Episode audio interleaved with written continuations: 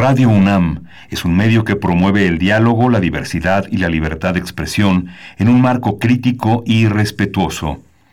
Los comentarios expresados a lo largo de su programación reflejan la opinión de quien los emite, mas no de la radiodifusora. Radio UNAM presenta Primer Movimiento. El mundo desde la universidad.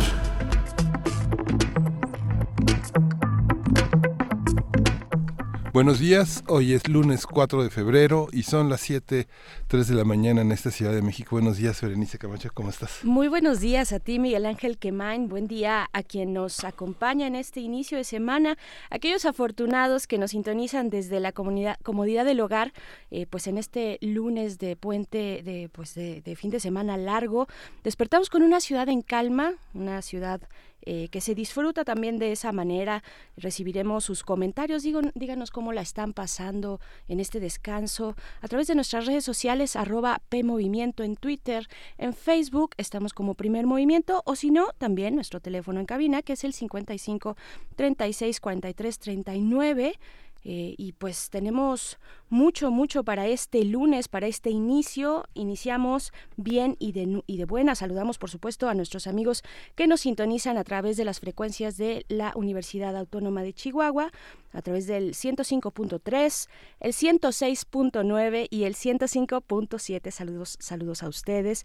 Y pues, ¿algún comentario para iniciar, eh, Miguel Ángel?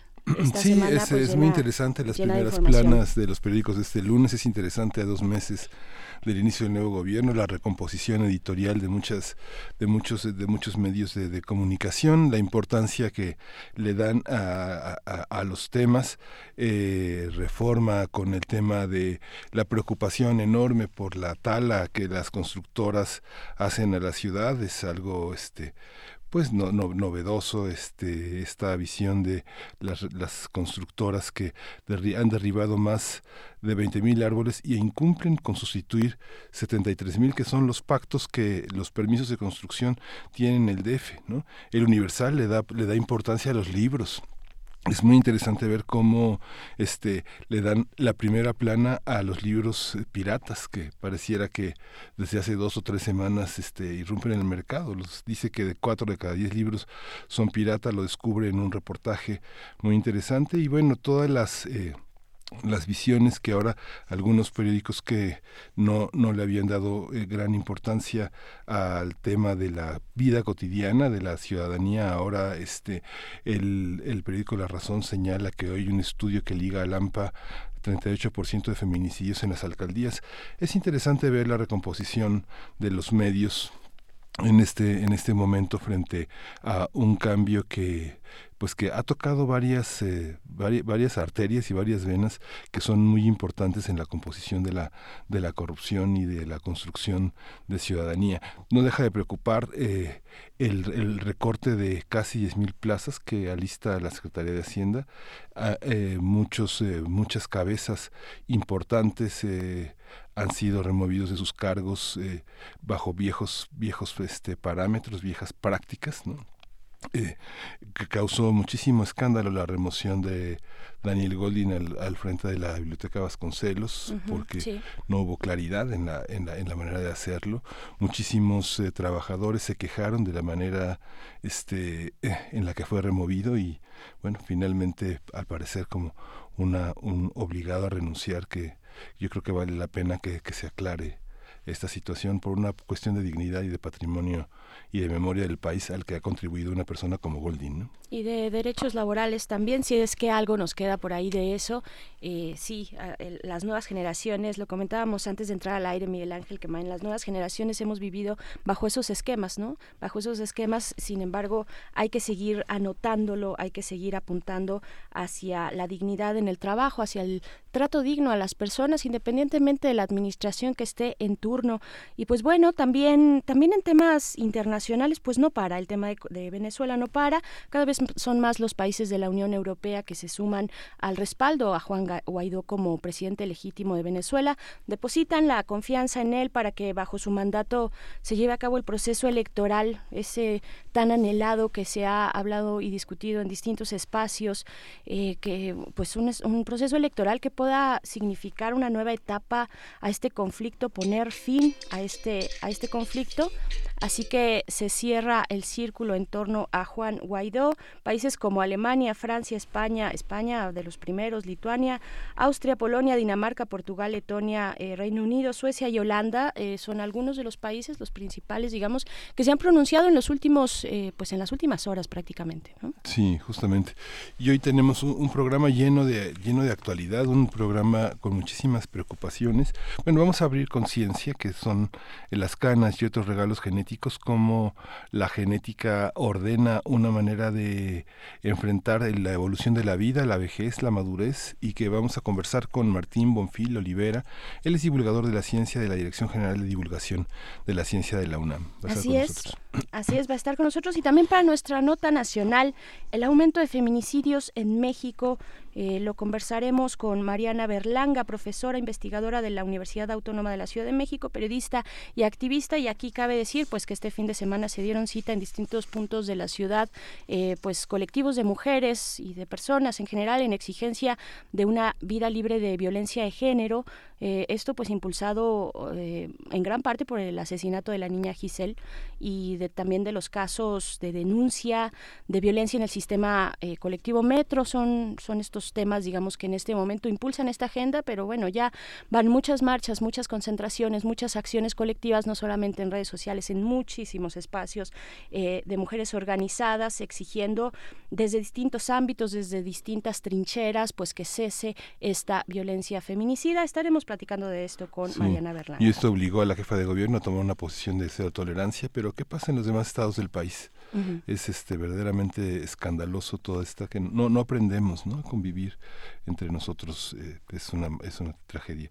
En la nota internacional las elecciones en El Salvador. Eh, vamos a contar con el comentario de Nayar López Castellanos, él es politólogo y latinoamericanista, profesor de la Facultad de Ciencias Políticas y Sociales de la UNAM, y El, Salvador da una, una, una página hacia la pos, hacia la posguerra en El Salvador con esta con esta elección de un hombre solitario que encabeza la, la, la, la presidencia de este país. Así es, que el candidato antisistema que le dicen interesantes estas figuras en los distintos, en distintos países, ¿no? Desde los antisistemas, todo este crisol o este, eh, este péndulo que le dicen, ¿no? Desde los antisistema hasta pues las extremas izquierdas o derechas en, en Latinoamérica. Y tenemos poesía necesaria, este Miguel Ángel Quemain, tú no te vas a salvar, yo no, sé, pero a mí me tocó el viernes. Ah, no sé, no sé cómo ven ustedes. Está bien. ¿Toca Miguel Ángel o nos echamos un disparejo? Sí, no, ¿Eh? está bien. Pues es salvadoreña para amenizar. Eso, eso, cómo no. Y tenemos en nuestra mesa del día. La mesa del día son las cifras de la corrupción en México. Vamos a conversar con Eduardo Boorques, director ejecutivo de Transparencia Internacional en México, sobre este tema que tiene que ver con la credibilidad y la y la este y la y las acciones de gobierno y cómo lo percibe la ciudadanía. Y vamos a ir con música, vamos a escuchar de Clara Luciani La Grenade.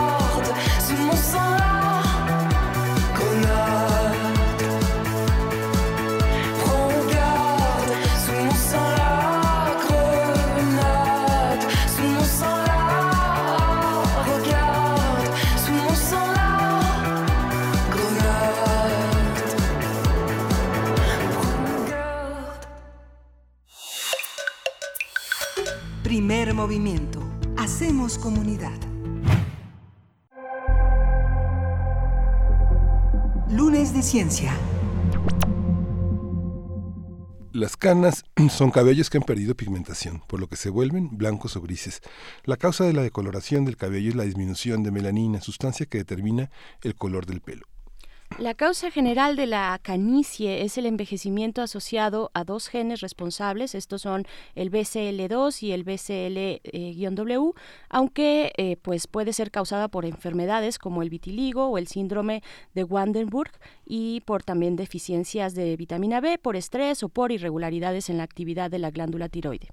Vamos a platicar con Martín Bonfil Olivera, el divulgador de ciencia de la Dirección General de Divulgación de la Ciencia de la UNAM, sobre el componente genético en la aparición de canas, en qué consiste, cómo se manifiesta y qué otros rasgos se comportan de la misma forma de esto que en realidad también es una metáfora de la vida molecular de los seres humanos. Buenos días, Martín. Buenos días, encantado. Gracias por estar con nosotros. ¿Cuál es la presencia de lo genético en, en, en, la vida social? Este, no, no lo percibimos como eh, necesariamente como algo genético ah, desde el punto de vista científico, pero sí la, ah, la, la, aparición de ciertos rasgos nos hace semejantes al envejecimiento de nuestros padres o de nuestros abuelos. ¿Cómo funciona? Bueno, eh, en realidad casi todos los rasgos que tienen que ver con, con nuestro aspecto físico están determinados eh, por nuestros genes eh, que heredamos, por supuesto, de nuestros padres. Eh, y en particular el, el color de nuestra piel, de nuestro cabello, eh, pues es algo que heredamos y está determinado por el pigmento que se llama melanina, que en realidad existen dos tipos de melanina, la eumelanina que es de color negro y la, la llamada feomelanina que es de color eh, café rojizo, digamos. Sí. Y son las combinaciones de estos dos pigmentos las que dan origen a, las distintas tonalidades tanto de la piel como del cabello. Y están determinadas por, por dos genes distintos. Eh, entonces, bueno, el color de la piel y del cabello lo heredamos de nuestros padres, pero también otras características en particular del cabello como eh, la edad a la que comienza a envejecer y a a, volverse blanco el cabello, es decir, a, dejar de tener estos pigmentos que son proteínas eh, y bueno, por supuesto también otros eh, aspectos de la forma del cabello, si es rizado, si es lacio, si es ondulado, eh, cómo está distribuido, ¿no?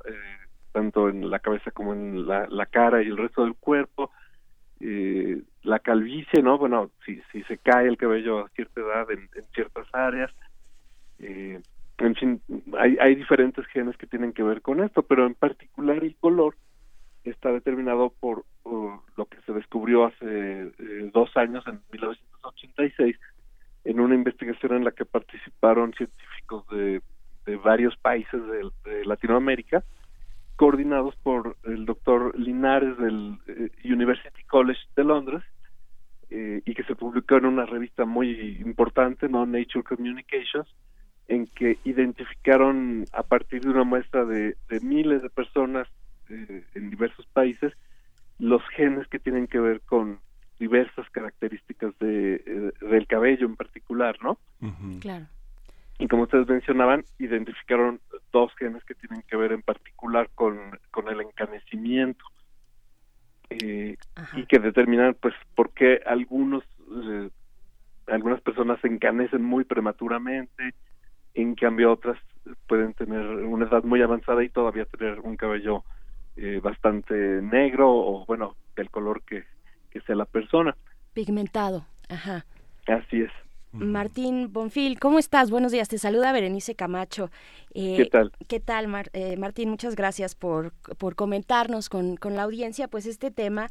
Eh, y primero preguntarte también, en, en, consecuencia de lo que nos comentas, bueno, ¿a qué se debe particularmente esta despigmentación? Ya nos hablas de los genes asociados a la misma, ¿no? A la, a la canicie, pero hay, hay distintos, distintas causas, ¿no? Cuéntanos de, ellos, de esto.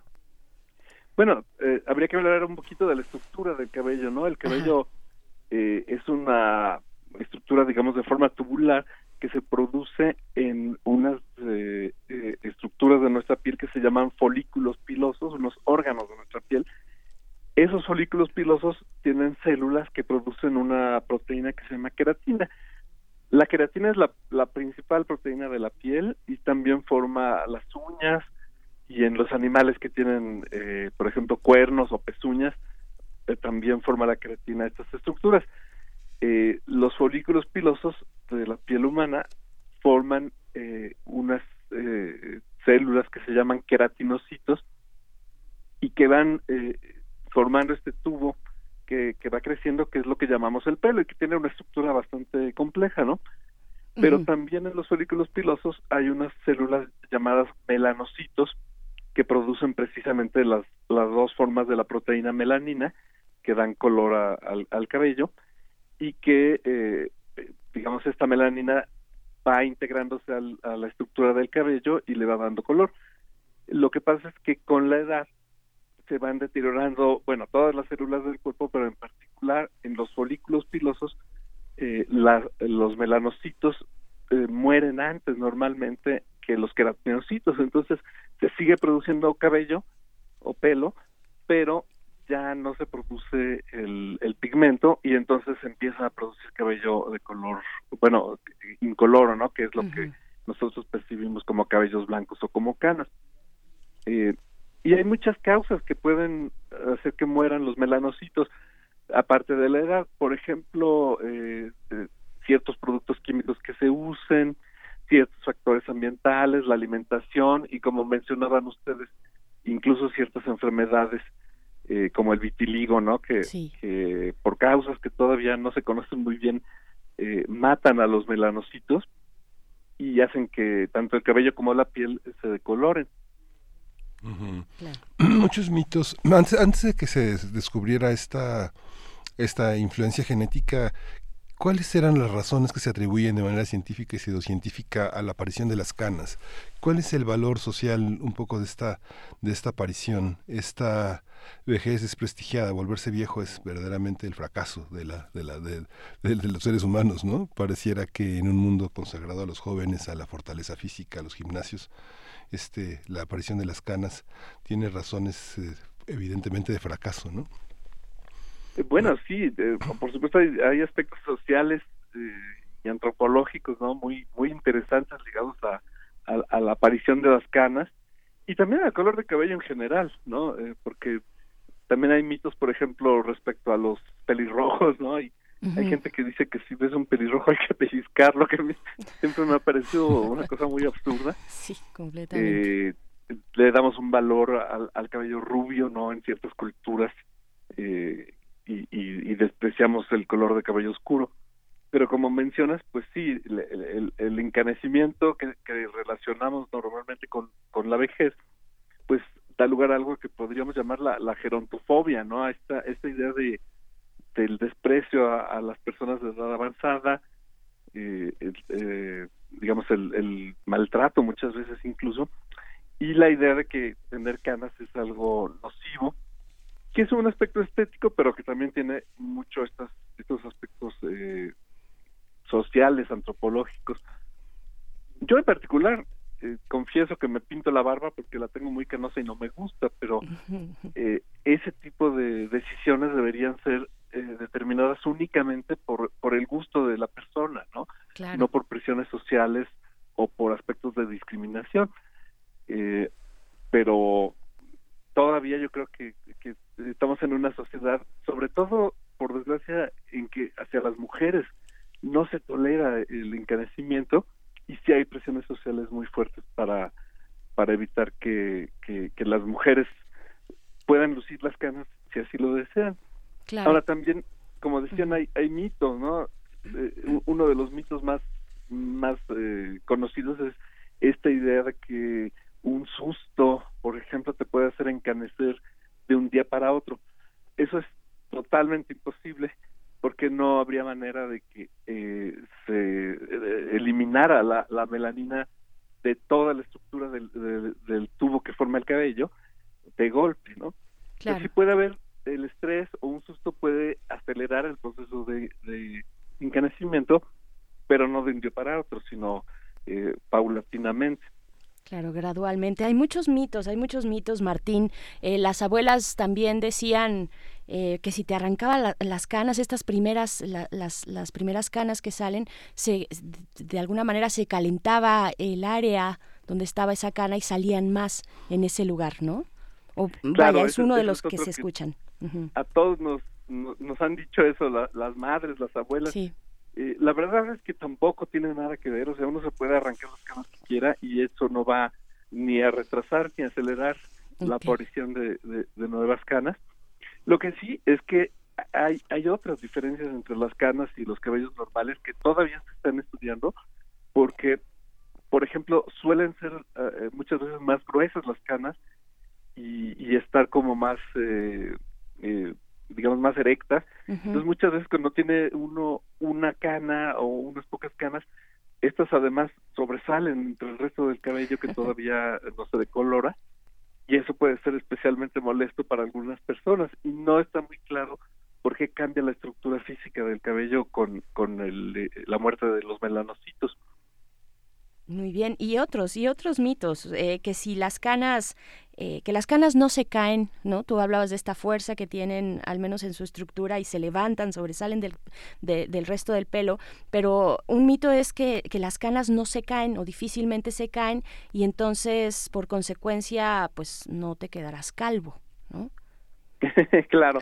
No, bueno, hay, eh, hay los, los calvos también se, se vuelven canosos con la edad, ¿no? Inevitablemente. Pero hay gente que puede tener, no sé, 30 años y estar totalmente eh, canoso o casi totalmente. Que por cierto, de pronto se pone de moda, ¿no? Sí, sí, sí.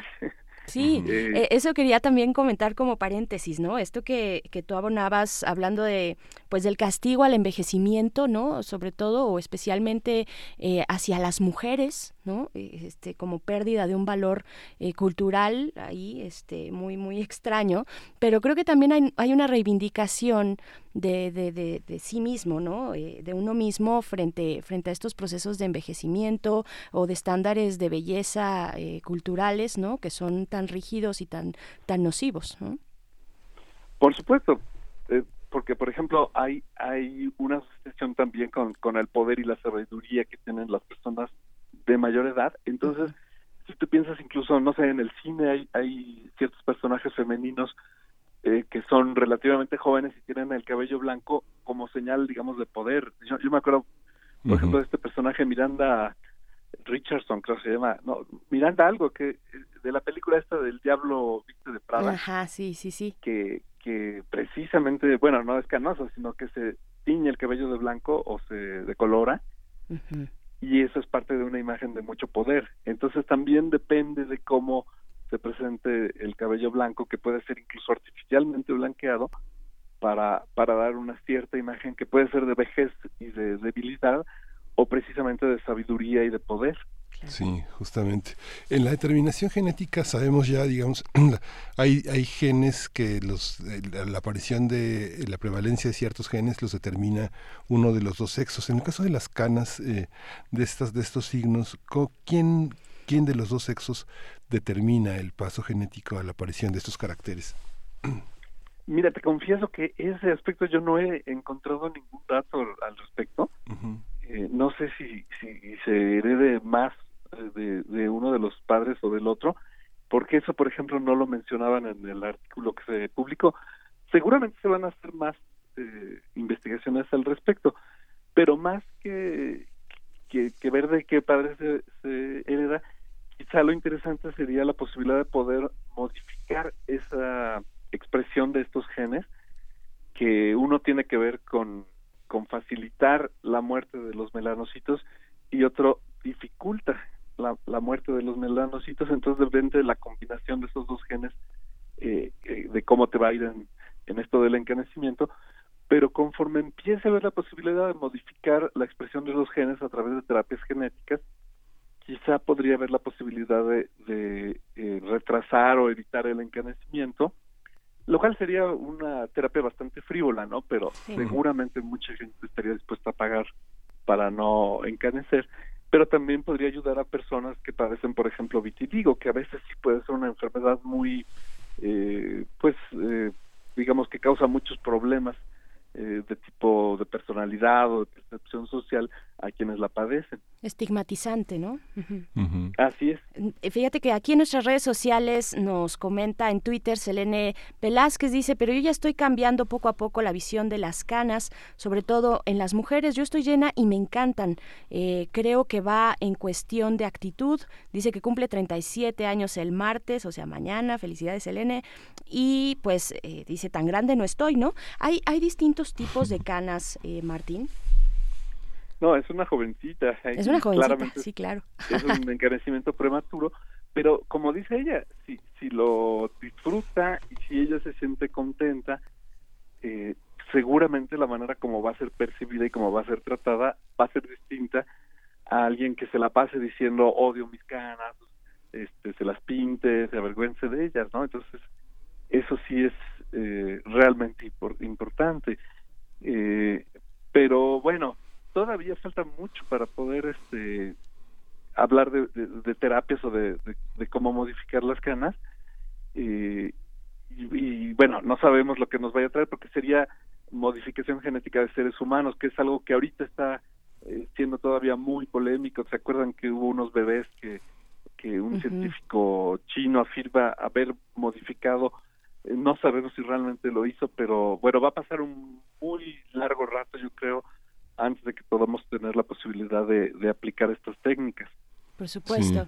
Alfonso, Alfonso de Alba Arcos, a quien le damos los buenos días y le agradecemos su comentario, eh, nos dice si existen las canas verdes, que si salen por corajudos y biliosos. Sabíamos de las lágrimas negras, pero algunas veces son por el rímel, pero ¿existen existen las canas verdes? Las de cocodrilo también, lágrimas de cocodrilo, Martín. sí, justo lo, lo que decían de, de los distintos tipos de canas. Bueno, no, como tal, canas verdes no, existen, ¿no? Pero sí, sí, dependiendo el tipo de cabello que tenga la persona y de qué tanto eh, dejen de producirse los, los dos tipos de melanina, eh, y también el grosor de las canas, etcétera, puede haber canas que se vean más blancas, otras más grises, otras más con estos tonos plateados, ¿no? Eh, en fin, otras se ven más casi transparentes, entonces depende un poquito de, del tipo de cabello y del tipo de, melanina que tenía la persona y que vaya dejando de producir. Sí ve, puede uno ver eh, distintos colores y grosores y texturas de cana, algunas eh, que son percibidas como más estéticas, otras quizá no tanto, eh, pero bueno, verde, verdes no. Yo, creo, Martín, que se, que se refiere un poquito más también a si las personas corajudas, si las personas biliosas, como dice acá eh, Alfonso de Alba, eh, pues tienen propensión o si esa condición, ese estado de ánimo, no, esa personalidad, pues es propensa a tener una mayor cantidad de canas. Bueno, se sabe que el estrés es un factor que influye, eh, pero bueno, expresarlo así como, como gente enojosa, enojona o biliosa, pues probablemente es, simplificarlo demasiado, ¿no? Entonces no, no, no lo podríamos responder todavía de manera así tan simple, pero eh, definitivamente sí, sí, el, el, estrés en particular sí tiene cierta influencia en, en, en el proceso de encanecimiento. El que los el que los genes funcionen de esa manera en el en, en la biología molecular de una persona ayuda contribuye a el entendimiento de otros procesos en el, en el organismo, digamos que se detone un color eh, tan específico, tan fuerte, un cambio de apariencia tan, tan poderoso en el cuerpo humano, eh, contribuye a otros estudios que indiquen que la aparición o que el gene haya detonado en ese momento de la edad este, genera otros procesos, no sé, en el metabolismo del cloro, del calcio, de este, neurotransmisores. Eh, ¿Hay, ¿Hay alguna evidencia de que el encanecimiento genere cambios sustanciales en el organismo? Pues no realmente bueno, uno de los eh, factores que, intervienen en, la pérdida de, la pigmentación en el cabello es la producción de una sustancia química que se llama peróxido de hidrógeno, que las mujeres lo conocen muy bien porque también se usa para decolorar el cabello, eh, pero ese se produce naturalmente en todas las células, es, un producto secundario de, del metabolismo y en particular en los folículos pilosos sí se produce eh, peróxido de hidrógeno que si se produce en exceso puede matar a los melanocitos que están ahí en el mismo folículo y, producir el encanecimiento. Y esta producción de, peróxido de hidrógeno puede eh, ser indicación de otros procesos de envejecimiento en el resto del cuerpo. ¿Podría haber alguna relación, digamos, lejana con, con el del encanecimiento con con el proceso de envejecimiento en general, ¿no?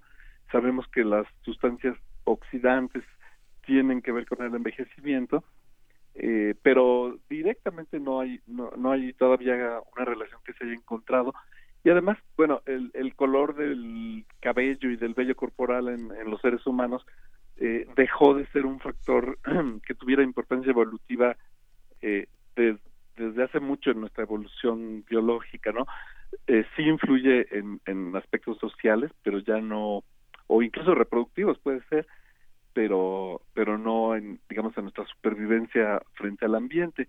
Entonces no, no se ha encontrado esta, esta relación que tú mencionas, pero por supuesto los estudios eh, genéticos que relacionan ciertos genes con, con los procesos de envejecimiento sí nos ayudan a entender mejor eh, este proceso y podrían eh, en algún momento ayudar a mejorar la salud y la supervivencia de, los humanos eh, conforme vamos envejeciendo.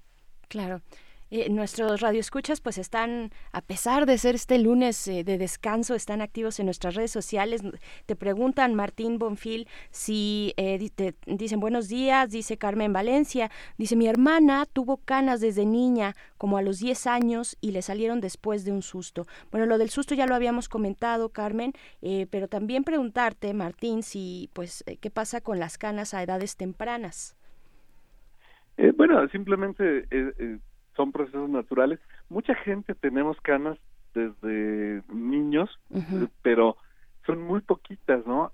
Eh, eh, son muy raras, entonces muchas veces no se notan eh, o, o, bueno, solo la notan quienes están ahí observándose con mucho cuidado. Claro. Pero lo que lo que ocurre con la edad es que va aumentando la, la frecuencia con la que aparecen estas canas. Y sí, como decíamos, sí puede tener que ver eh, el estrés con la aparición de canas, nada más que lo que no puede ocurrir es esta idea de que todo el cabello, eh, a todo lo largo del cabello, se vuelva blanco de un día para otro. Claro. Pues bueno, pues ahí está la conversación. No sé si quieres abonar algo eh, al final, Martín, de esta conversación con nosotros y con nuestra audiencia. Pues simplemente que, que es interesante entender a nivel molecular y genético y, quizá más adelante a nivel evolutivo, eh, porque si se fijan, muchos animales no, no envejecen y se vuelven canosos, pero sí hay animales como los osos polares o, algunos otros animales que cambian de pelaje, las, muchos animales eh, polares cambian de, de, color de cabello cuando llega el invierno y cuando es otra estación en que hay más calor, tienen cabellos de otro color. Entonces será interesante pues ir entendiendo a nivel biológico, evolutivo, genético, ese aspecto que para nosotros es socialmente tan interesante, ¿no? Porque se podrían eh, hacer exposiciones, escribir libros acerca de el significado social de las canas en, en las diversas sociedades humanas y a lo largo de la historia. Pero detrás de eso está la química del cabello, la biología eh, y la genética. Por supuesto. Pues muchísimas gracias y, bueno, vamos a estar este eh, en, la frecuencia de este territorio de la genética que es tan interesante. Los nuevos descubrimientos arrojan también muchas cosas sobre eh, la multiplicidad, la complejidad de un sistema tan, tan rico y tan siempre lleno de sorpresas como el cuerpo humano. Pues muchísimas gracias, Martín. Vienen muchísimas discusiones, incluso éticas, que van a tener que ver con la genética. Pues tendremos que estar informados y les agradezco mucho eh, haberme invitado y sobre todo en un día como este, qué bueno que haya muchos radioescuchas. Gracias. Muchas gracias. Gracias Martín Bonfil Olivera, divulgador de la ciencia de la Dirección General de, Divulgación de la Ciencia de esta universidad. Vamos a escuchar historias de bolsillo. En esta ocasión eh, vamos a escuchar Diablo de James Joyce, esta serie en Radio UNAM. Volvemos, esto es primer movimiento. Historias de bolsillo. Diminutos relatos sobre gatos.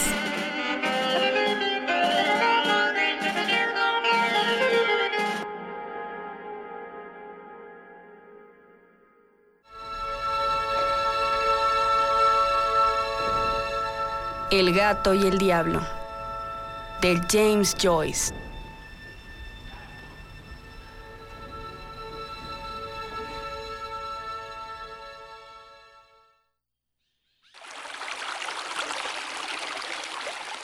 Bouchoncy es un antiguo pueblecito situado en una orilla del Loire, el río más largo de Francia. Hace muchos años, los habitantes del pueblo cuando deseaban cruzarlo, tenían que ir en una barca, porque no había puente.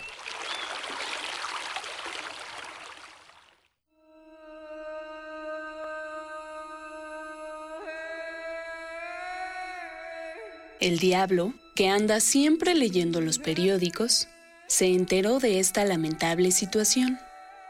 Por consiguiente, se vistió de gala y fue a visitar al alcalde de Beauchamp. El diablo le dijo al alcalde que podría hacer un puente tan bueno como nunca se había hecho, y en una sola noche. Todo lo que pedía era que la primera persona que cruzara el puente le perteneciera. El alcalde accedió. Y cuando vino la mañana, los habitantes de Bouchoncy vieron un magnífico puente de sólida piedra. Todo el pueblo corrió hasta el puente, pero no lo cruzaron porque el diablo estaba al otro lado. El alcalde llegó a la cabecera del puente. Llevaba un cubo de agua en una mano y en la otra llevaba un gato. Todos contuvieron la respiración. El alcalde soltó al gato en el puente y rápido como el pensamiento, le vertió encima todo el cubo de agua. El gato, al verse entre el agua y el diablo, se decidió y corrió a través del puente. El diablo estaba muy enfadado. Señoras de Valgentins, no sois ni siquiera personas, no sois más que gatos. Ven aquí, gatito mío. ¿Tienes miedo, mi menino monino? Ven aquí, el diablo te lleva. Nos vamos a escaldar juntitos. Y desde aquella época, a los habitantes de ese pueblo les llaman los gatos de Bouchency. Pero el puente sigue ahí y hay niños que pasean y juegan en él.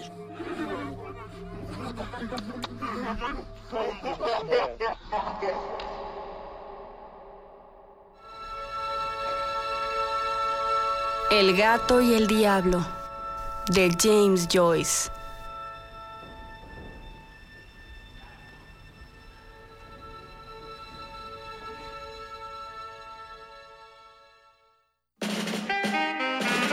Historias de bolsillo. Diminutos relatos sobre gatos.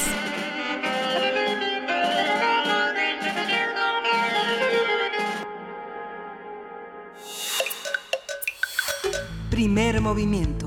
Hacemos comunidad. Estamos de vuelta aquí en primer movimiento después de haber escuchado estas historias de bolsillo. Escuchamos Diablo de James Joyce.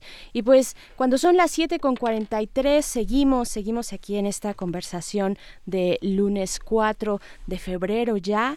Y pues eh, conversando con ustedes, con ustedes allá afuera que nos sintonizan, que nos escriben en nuestras redes sociales. Es un gusto porque además escucharlos en este día de asueto que la ciudad está tranquila, está callada, eh, pues se, antojan estas charlas matutinas en primer movimiento y les agradecemos.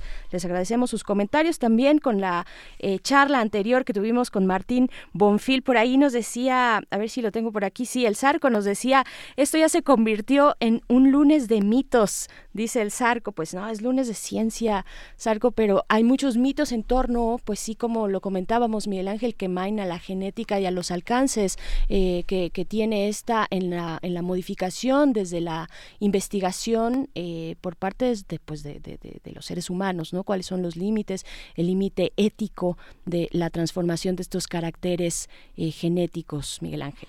Sí, justamente, y, bueno, así agradecemos, como tú bien dices, Berenice, la participación de todos ustedes, que sin, e, que sin ustedes no, no sería posible todo este esfuerzo que Radio UNAM, en una muy rica programación que tendrá este lunes, eh, tiene para ustedes. Y bueno, parte de lo que tenemos en este esfuerzo universitario esto no es de, Radio UNAM, pero es de TV UNAM. Mañana una manera de conmemorar la, este, la gesta constitucionalista se exhibirá mañana eh, a las 22 horas en la pantalla de TV UNAM el estreno de un largometraje documental que se llama Los Constituyentes.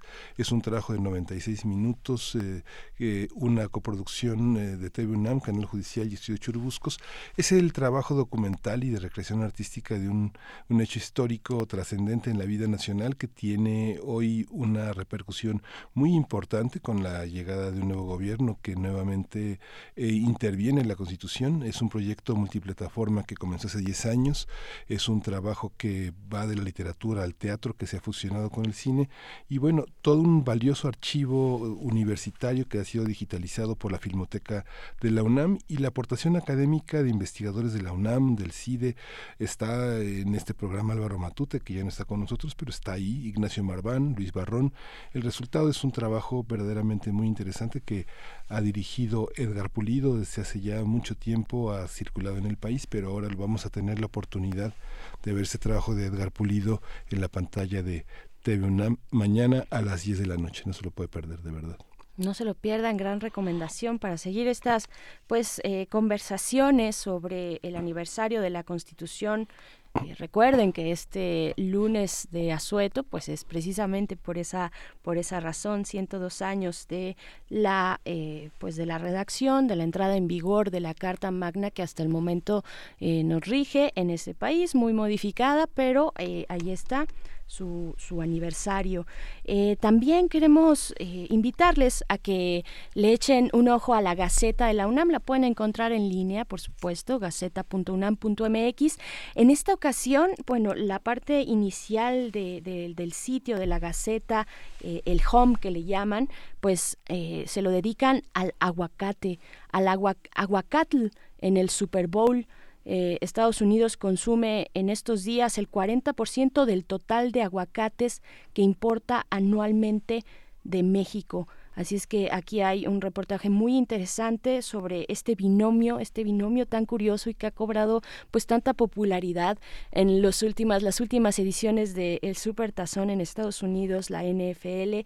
Y pues bueno, acérquense a leer esta relación entre el balón y el aguacate eh, por parte de nuestros amigos de la Gaceta Universitaria, Miguel Ángel. Sí, esta publicación que aparece los lunes y los jueves, hoy no puede venir por ella Radio UNAM, pero eh, todos los jueves y los lunes de cada semana está, está presente entre nosotros. Es un, una herramienta muy interesante para conocer todo lo que se hace en nuestra casa de estudios y, y bueno, los vínculos múltiples de la UNAM con otros espacios no, no menos importantes.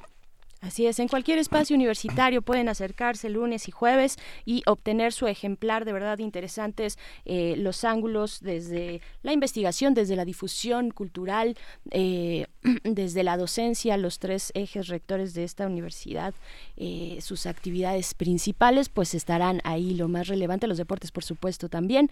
Así es que sí, acérquense, ahí está la invitación a la Gaceta, gaceta.unam.mx y nos vamos a ir con música.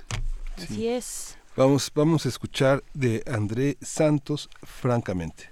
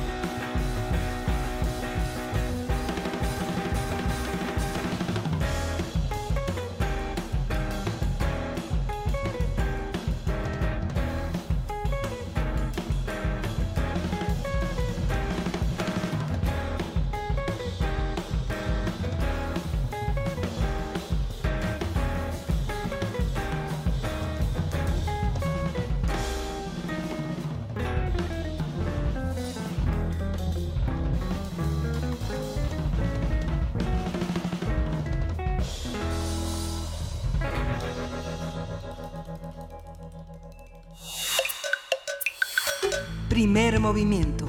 Hacemos comunidad. Regresamos todavía a esta primera hora de primer movimiento y estamos en la cabina de Redonán. Berenice Camacho, buenos días.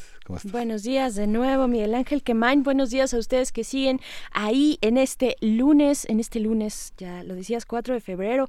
Y pues bueno, con, con, con charlas interesantes, ¿no? Que hemos tenido durante esta primera hora y las que vamos a tener. Recuerden que todavía nos falta pues mucho programa por delante. Mariana Berlanga, profesora investigadora de la Universidad Autónoma de la Ciudad de México, periodista y activista, pues nos va a hablar del aumento de los feminicidios en México, esta situación tan complicada que hemos arrastrado ya durante tantos años y que daña tanto las relaciones, las relaciones eh, eh, a nivel interpersonal, por, por supuesto, pero también a nivel social y cultural, pues bueno, ella estará platicando en unos momentos más, ahí por, por ahí de las ocho y cuarto del día. Eh, tendremos también pues las elecciones en El Salvador. Te toca la poesía necesaria, Miguel Ángel. Sí. Ya está, ya, está lista. Ya, está, lista la poesía, sí. Poesía El Salvador. Y bueno, en las recomendaciones también este la universidad tiene varias cosas esta semana. Vamos a tener la presentación de un, un, trabajo que es resultado de un coloquio que se llamó Las tres eras de la imagen, actualidad y perspectivas en los estudios visuales, que fue convocado por el Centro de la Imagen y 17 Institutos de Estudios Críticos en 2015 y ahora vamos a ver este libro que ha sido resultado de este trabajo. Se presenta el próximo miércoles. Eh, en el, eh, en el Museo Universitario de Ciencias y Artes. Lo presentan Itala Schmeltz, eh, Benjamín Mayer, José Luis Barrios e Iván Ruiz. Va a moderar la conversación eh, eh, Benjamín Mayer Fulques, que es el director de Editorial 17. Y bueno, es un trabajo muy interesante que más allá del arte de, de la historia del arte tradicional, la imagen tiene otros ámbitos como el cine, la fotografía, la televisión, el video, los medios digitales, la publicidad, las historietas, la caricatura, el fotoperiodismo. Y bueno, es todo un análisis a través de varios eh, escritores, varios investigadores convocados a analizar este en un grueso libro, en un tomo bastante nutrido de aportaciones en torno a un tema que sigue dando muchísimo para teorizar en la cultura europea, norteamericana y por supuesto entre nosotros. Así es, 17 estudios críticos. Eh, no sé si ya lo siguen en Facebook y si no, háganlo porque pues constantemente están publicando los, eh, pues la oferta, la oferta académica, desde talleres, seminarios, diplomados, charlas, muy interesantes. Eh, creo que algo que caracteriza a 17 estudios críticos es el acercamiento multidisciplinario, ¿no? juntar ejes desde distintas disciplinas y, y hacer lecturas, pues, de, lecturas diversas, a veces novedosas eh, lo cual le da un toque bastante interesante. No necesariamente los, el perfil de, digamos, de las personas que se pueden acercar a los, a los talleres y seminarios y diplomados no necesariamente es especializado, pero, pero sí con, con gusto por, en este caso, por ejemplo, la lectura, el, cine, eh, eh, las artes visuales también, por ejemplo, ¿no? Entonces, sí, interesante, 17, 17 estudios críticos, síganlos en sus redes sociales y vamos a escuchar algo, Miguel Ángel. Sí, vamos a escuchar una cápsula de la revista ¿Cómo ves? Ponga la basura en el carrito. Revista ¿Cómo ves? Candil de la calle, obscuridad de tu casa. Este refrán nos queda bien a los de la especie humana. Hoy, nuestro ánimo por cambiar el mundo y hacer del entorno un lugar mejor nos ha movilizado. Pero los dedos en las redes sociales ¿Eres de los que firma peticiones virtuales en pro de una causa? ¿Le das like a todas las iniciativas sociales? ¿Usas la frase todos somos para apoyar desde tu casa los movimientos comunitarios? Déjame adivinar. Seguro promueves el cuidado del medio ambiente desde tu celular. Conductas como estas inquietaron a John W. Tinkhaus, profesor emérito de la Escuela Siglin de Administración en Nueva York. Un día mientras estaba en el supermercado, notó que los carritos habilitados para llevar las compras estaban repletos de basura. Así que, como buen investigador de lo cotidiano, montó guardia en el establecimiento y observó discretamente a los compradores.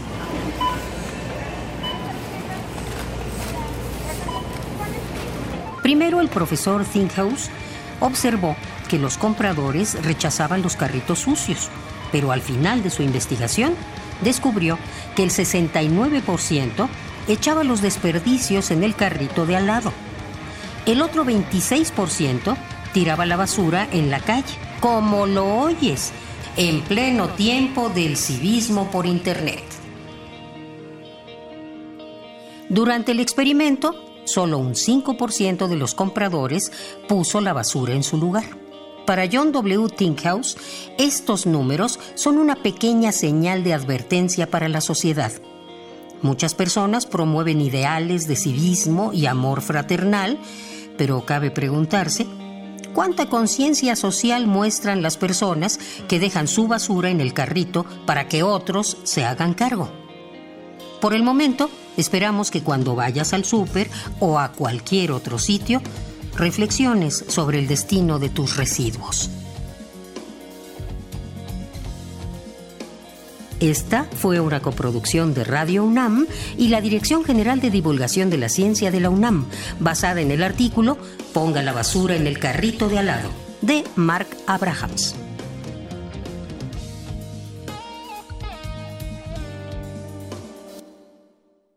Revista Cómo ves este y otros temas de nuestro mundo puedes encontrarlos en la próxima edición de tu revista Cómo ves. Hasta la próxima.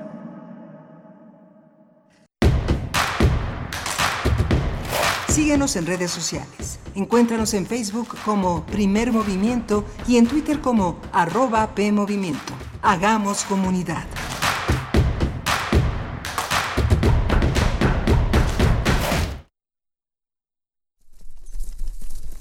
Salir de viaje todos los días. De todas las maneras posibles. Tan solo es uno de los efectos secundarios de la lectura. Libros UNAM te espera en la Feria Internacional del Libro del Palacio de Minería, con publicaciones de ciencias, filosofía, historia, literatura, sociología, derecho, economía, artes y género más de 3.000 destinos en un solo lugar. Conferencias y presentaciones de libros. Del 21 de febrero al 4 de marzo. Palacio de Minería, Tacuba 5, Centro Histórico. Consulta el programa de actividades en www.libros.unam.mx.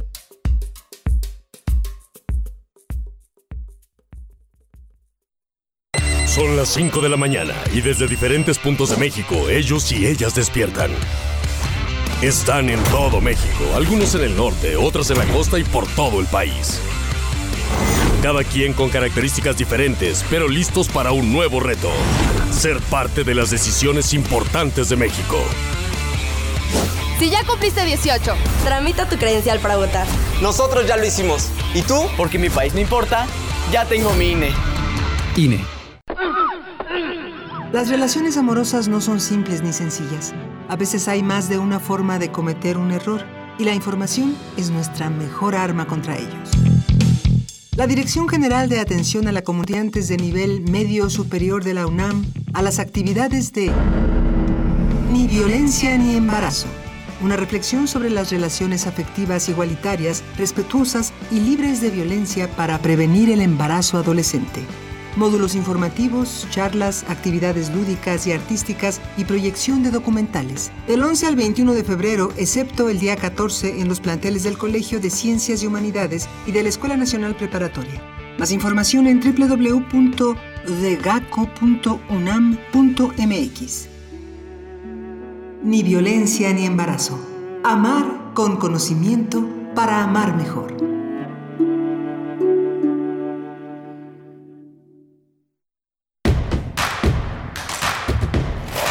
Queremos escucharte. Llámanos al 55 36 43 39 y al 55 36 89 89.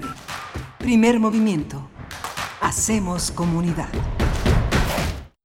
Son las 8 con 2 de la mañana de este mm, lunes 4 de febrero. Arrancamos nuestra segunda hora de primer movimiento con todos estos temas interesantes. Gracias por acompañarnos en nuestras redes sociales, en Twitter, arroba PMovimiento. Ya nos escriben, nos dan los buenos días. Muchas gracias.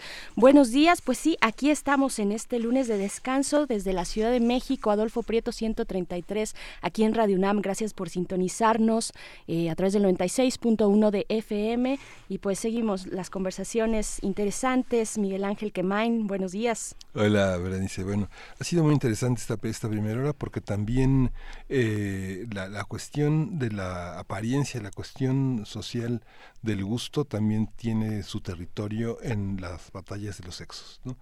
Y bueno, tenemos una nota nacional que justamente trata de ese tema que eh, desde hace algunos días se inundó las redes sociales sobre supuestos eh, secuestros en algunas líneas del metro, sobre todo a jóvenes adolescentes que estaban siendo acosados y sobre todo mujeres que publicaron en distintos terrenos, en distintos espacios, eh, testimonios de cómo habían sido este, eh, abusadas, presionadas, eh, intentos de secuestro a muchas de estas jóvenes adolescentes que ahora motivaron ya una acción eh, concreta de la jefa de gobierno para impulsar un tema de tolerancia cero a las este, a los ataques hacia hacia mujeres y bueno vamos a nuestra nota nacional Vamos a ir a nuestra nota nacional y como parte también de esta segunda hora de primer movimiento, eh, más adelante estaremos platicando de las elecciones en El Salvador que tuvieron lugar el día de ayer. Esto con un comentario de Nayar López Castellanos, politólogo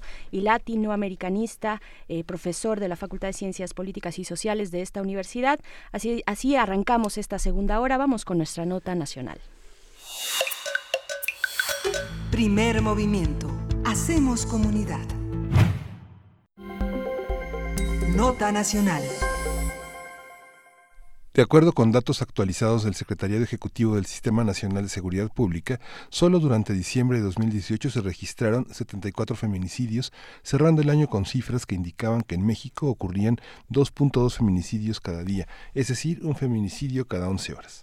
Del primero al 28 de enero de este año 2019 se registraron 133 feminicidios documentados, eh, principalmente en el Estado de México, también en el Estado de Veracruz, Puebla y en Ciudad de México. A la sensación de inseguridad y falta de protección generalizada entre las mujeres, las niñas, las adolescentes, se suma la rabia y el hartazgo de no poder transitar por la calle sin miedo.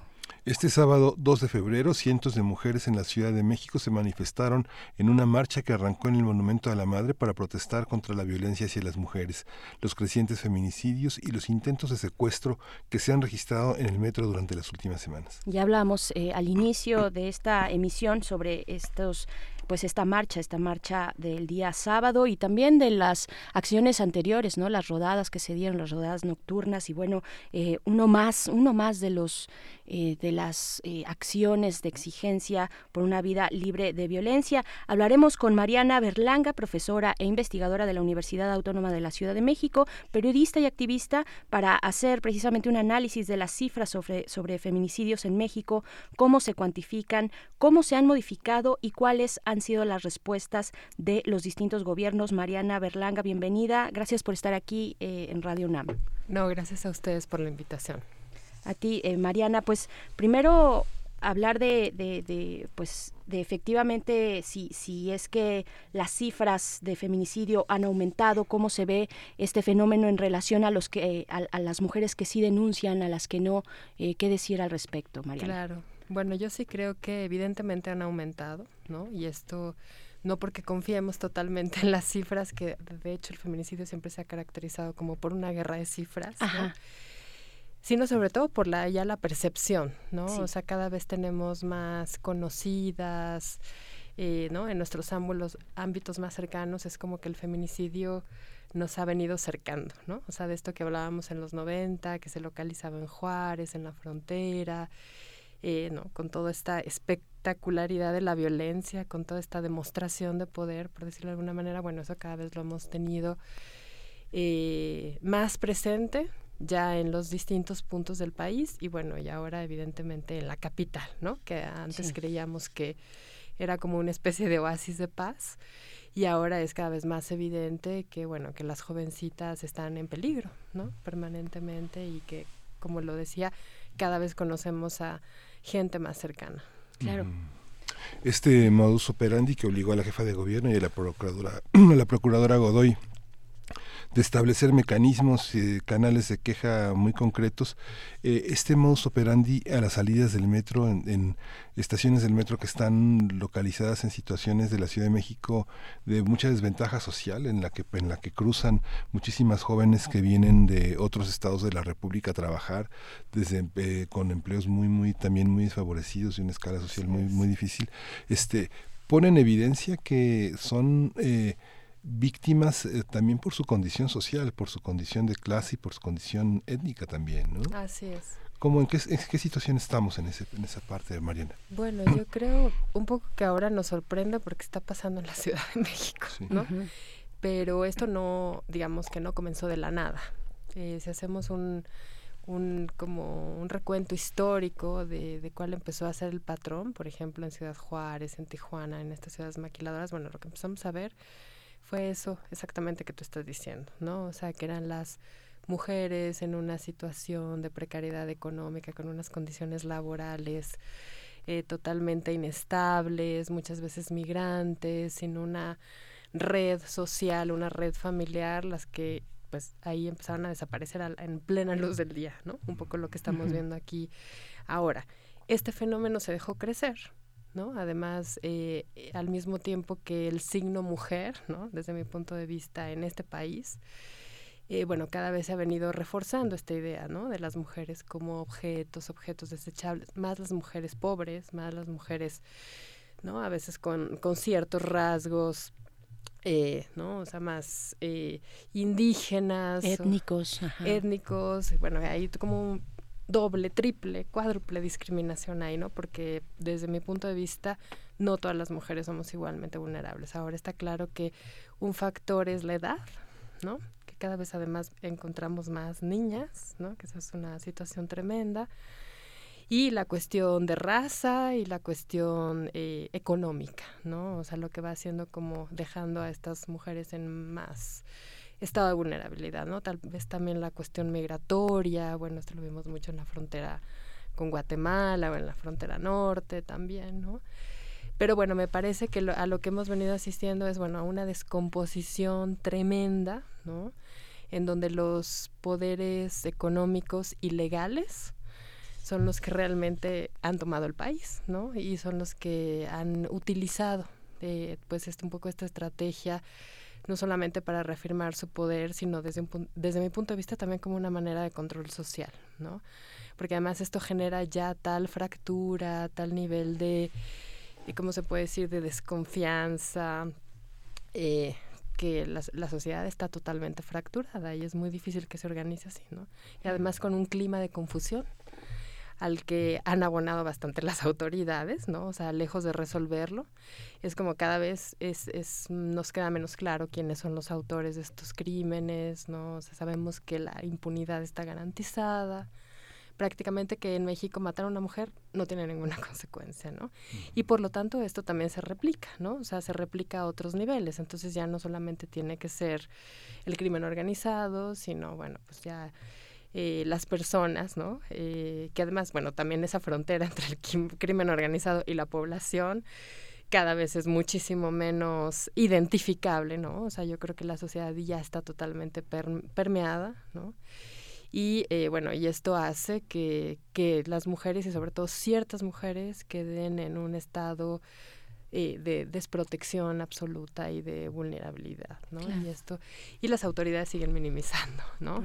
Eh, el problema y bueno, pensando que esto, que esto es esto es casi casi culpa de las mujeres, ¿no? Bueno, escuchamos declaraciones todavía la fecha, es decir, después de más de 25 años de venir denunciando el problema que apela a, bueno, eh, a la idea de que las mujeres son responsables, ¿no? Hasta cierto punto, o de que las mujeres deberían de hacer algo en su propia conducta para que esto no les sucediera, ¿no? Entonces, y bueno, y lo que ha venido sucediendo es justamente que se ha extendido ya el problema a unos niveles en que ya es parece que es prácticamente irreversible, ¿no? Pero como lo decía, bueno, yo creo que esto eh, comenzó por lo menos hace 25 años, ¿no?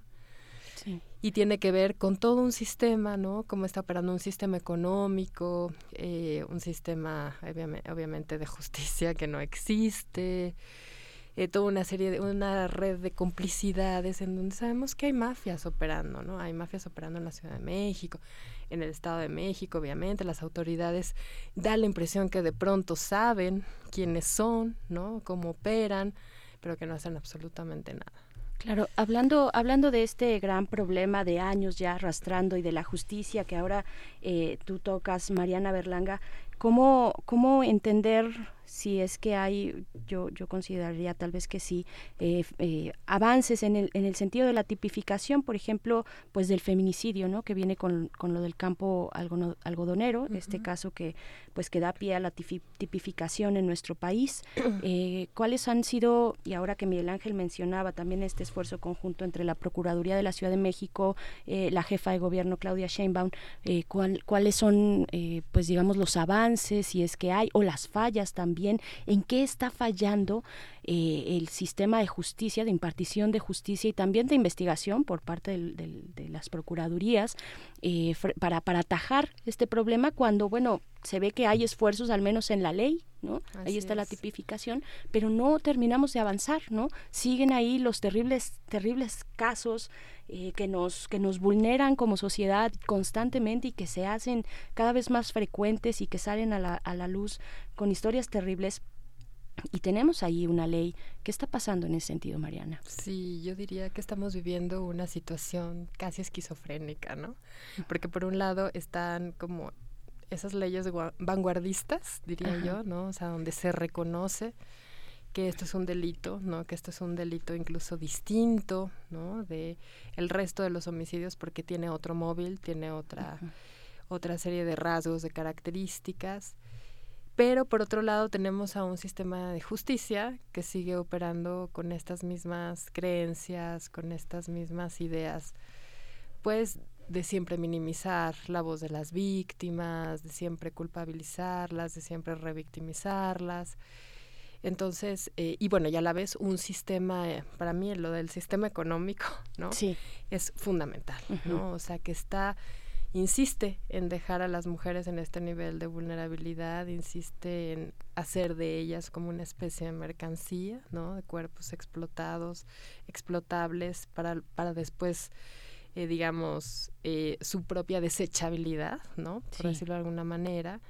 Y eso hace que, bueno, pues la ley se quede como en un discurso que va totalmente paralelo, ¿no? Como si fuera eh, a la vez una cuestión inaccesible, porque yo de hecho creo que la justicia en este país es inaccesible para la mayoría de los mexicanos, o sea, no solamente para las mujeres, ¿no?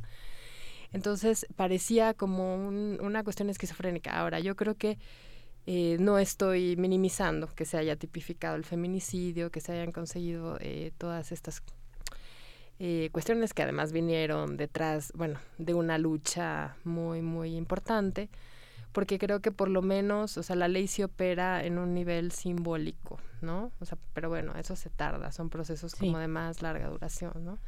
es decir, por lo menos ya en la ley está enunciado, lo que es el feminicidio, cosa que, bueno, hasta hace pocos años nos seguían rebatiendo, ¿no? De que porque hablamos de feminicidio, bueno, todavía lo siguen rebatiendo. Todavía. Pero el hecho de que en la ley ya esté, ¿no? Eh, ya esté puesta esa palabra, bueno, pues de alguna manera hace que eh, pues nos vaya cayendo el 20, por lo menos a las mujeres o por lo menos a ciertos sectores de la población, de que de que esto es violencia, ¿no? O sea, de que esto no forma, no tendría que formar parte de la normalidad de la vida de las mujeres o de ciertas mujeres, ¿no? Y eso es importante. Lo que pasa es que, claro, la ley no puede hacer algo por sí misma, ¿no? O sea, si tú tienes a una serie de mafias operando, donde tienen garantizada la protección, donde o sea, es decir, tener tipificado el feminicidio en realidad pareciera que, que no sirve para nada, ¿no? Y en, en ese sentido pareciera como una situación esquizofrénica. Digo, yo creo que la ventaja, y ahora que mencionaban lo de la marcha el sábado, ¿no? Es de que pues cada vez menos mujeres están dispuestas a quedarse calladas, o sea, de que ya se denuncia más fácilmente que en otros tiempos en donde, bueno, todavía en mi, mi generación nos quedábamos calladas, ¿no? O sea, si, si nos acosaban, si nos tocaban y eso pues esperemos que en las estas generaciones, nuevas generaciones ya lo puedan estar rompiendo, ¿no? O sea, parecería que esa es la tendencia, pero por otro lado el problema nos excede, ¿no? Y a, mí esa es la parte que me desconcierta mucho, ¿no? O sea, pareciera que nos excede, porque de pronto eh, pareciera que no, no hay nada que hacer, ¿no? O sea, que estos poderes realmente están eh, operando por encima de, o sea, tienen el poder de la vida y, y, de la muerte sobre las personas, ¿no? Y me parece que también esa es una especie de política que una de las cosas más importantes que, bueno, que yo rescato de la experiencia de todos estos años es que además no se quedan las mujeres, ¿no? O sea, nosotros empezamos a tener esos asesinatos seriales en Juárez, en la frontera norte, donde evidentemente se había traspasado una frontera ética porque ya esta violencia había que mostrarla, o sea, ya no solamente había que aniquilar a las víctimas, sino que había que demostrar esa lo que se había hecho, ¿no? Y por eso estos cadáveres que de pronto se dejan en en lugares públicos, cosa que ahora bueno sucede en el Estado de México, ¿no? Y bueno, y después tuvimos ya la, la, normalización del horror, ¿no? Ya hacia los años 2007, bueno, todo lo que fue la, la llamada guerra contra el narcotráfico, en donde comenzamos a ver ya también descuartizados, colgados en puentes, o sea, toda esta, eh, ¿cómo se puede decir?, espectacularización de la violencia que desde mi punto de vista atiende a este, esta forma de control social, Creo que es un término que has utilizado tú en tus investigaciones y en tu trabajo académico, ¿no? La espectacularización de la violencia. Es, eh, eso que, llamas eh, confusión de las autoridades es, es, es, es, interesante. Mañana te pediría que como que lo ampliaras porque la organización de las mujeres este sábado, ¿a qué obedeció? Pareciera que bueno, fue resultado de una gran organización en redes sociales y algo que también se comentó muchísimo en las redes es que no fue una manifestación separatista, que era algo que había caracterizado. Pero cuando uno habla de mujeres pareciera que todas las situaciones son idénticas, ¿no? Y hay una parte en la que las mujeres son vulneradas a la luz del día eh, con eh, violencia intrafamiliar muy fuerte, violencias conyugales muy fuertes, hombres que se sienten dueños de mujeres y que las maltratan en público, en reuniones familiares, el silencio probioso frente a la infantilización, a la estupidización de las mujeres que son propias a las hijas, a las hermanas. Y hay otra parte en la que, como bien señalas, está, es, forma parte de las mafias, ¿no? Alguien toma el microbús, el metrobús en Ecatepec, se baja en Indios Verdes, entra en una red de ambulantaje donde hay carteristas, abusadores, este, gente que presiona a jóvenes que no están acostumbradas a defenderse, a levantar la voz públicamente, a gritar, me están asaltando, me están tocando, este, enfrentar al agresor, porque son, son victimizadas en su propia familia. El papá les grita, las infantiliza, el hermano también, este ¿Cómo, cómo eh, esta serie de declaraciones que hicieron las autoridades del metro, es que no tenemos denuncias, pero no lo están viendo afuera? No están viendo afuera, no hay una política de prevención, tenemos solamente que proceder a través de la denuncia sin crear mecanismos que permitan inhibir esta acción de los, de los actores delictivos afuera de las estaciones, que son ciudadanos también, que las agreden, verbalmente que se acercan a ellas, que les dicen cosas al oído, los mismos policías, ¿no? También, ¿no? ¿Cómo, cómo ves esto? Mira, yo lo que creo es que estas mafias lo que hacen es, o sea, recogen el espíritu patriarcal más puro, ¿no? Por decirlo de alguna manera, y lo reproducen de la manera más estruendosa, ¿no? Pero de alguna manera esos son valores que ya están instalados en nuestra cultura, ¿no? O sea, por eso la minimización del problema durante tantos años. Entonces, ellos lo que están haciendo es, bueno, haciendo totalmente ostentoso algo que en la sociedad ya por sí por mucho tiempo se ha dado por algo naturalizado, ¿no? Por algo normal, por algo que bueno, que seguramente las mujeres tienen la culpa, que son las responsables, etcétera, etcétera. Entonces ahí es cuando se comienza a complejizar muchísimo el problema. Como tú dices, no todos los casos son iguales. Pero lo que sí es que una violencia de alguna manera está sosteniendo las otras, ¿no?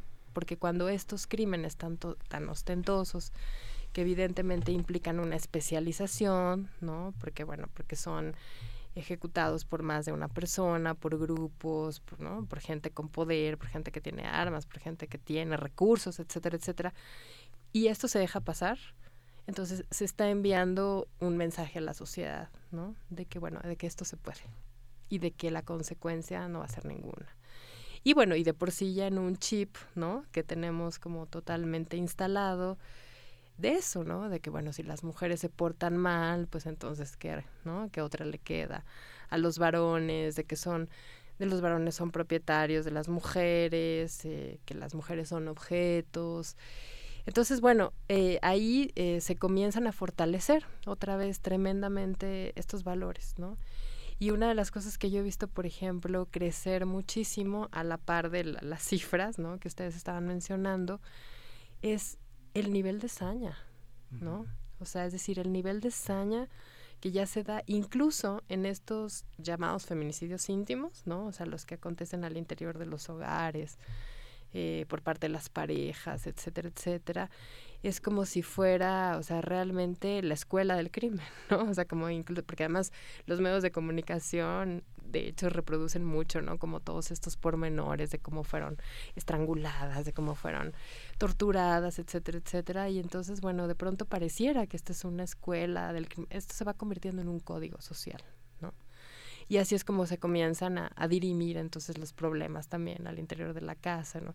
Resultado, las mujeres no están a salvo ni afuera de su casa, ni dentro de su casa, ¿no? Y bueno, y lo de las autoridades todavía, bueno, viene a confirmar este código, ¿no? Porque lo primero que hacen es poner la duda sobre ella, la sospecha sobre ella, bueno, pues qué estaba haciendo, cómo iba vestida, eh, esta cosa de, bueno, si no tenemos pruebas, entonces no, eh, no hacemos absolutamente nada, o sea, ¿qué, ¿qué, es lo que están esperando? Bueno, pues a que las maten, ¿no?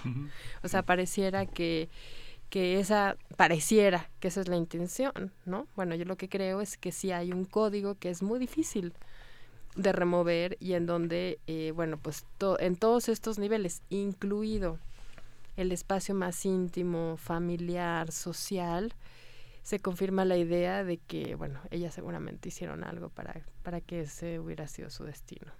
Sí, estamos conversando con Mariana Berlanga, profesora investigadora de la Universidad Autónoma de la Ciudad de México. Eh, Mariana, muy, muy puntualmente en este caso de eh, las denuncias, denuncias de, de, jóvenes, de mujeres jóvenes eh, con, con, pues que denuncian violencia y hasta intento de secuestro en las líneas, algunas líneas, algunos puntos del metro de, de, esta ciudad. ¿Qué, ¿Qué decir sobre lo que esta, este muy particular evento generó socialmente?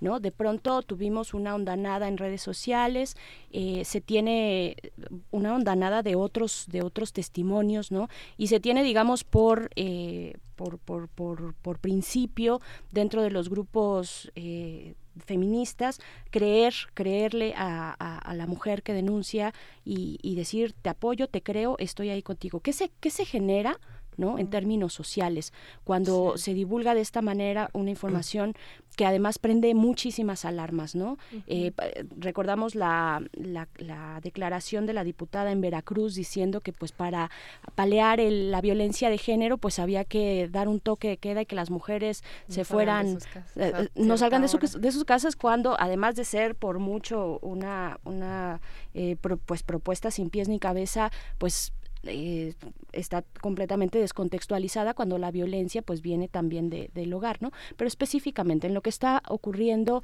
en torno a, la violencia en el transporte público, en el metro, ¿qué decir de la, de la respuesta social? Exactamente, bueno, ese me parece que es un ejemplo muy concreto de lo que yo te decía, ¿no? De toda esta contradicción de las cosas en las que se, ha venido avanzando y las cosas en las que no, por decirlo de alguna manera, ¿no? O sea, ponerle esas palabras hay una conciencia cada vez más, eh, digamos, generalizada de lo que significa esta violencia, ¿no?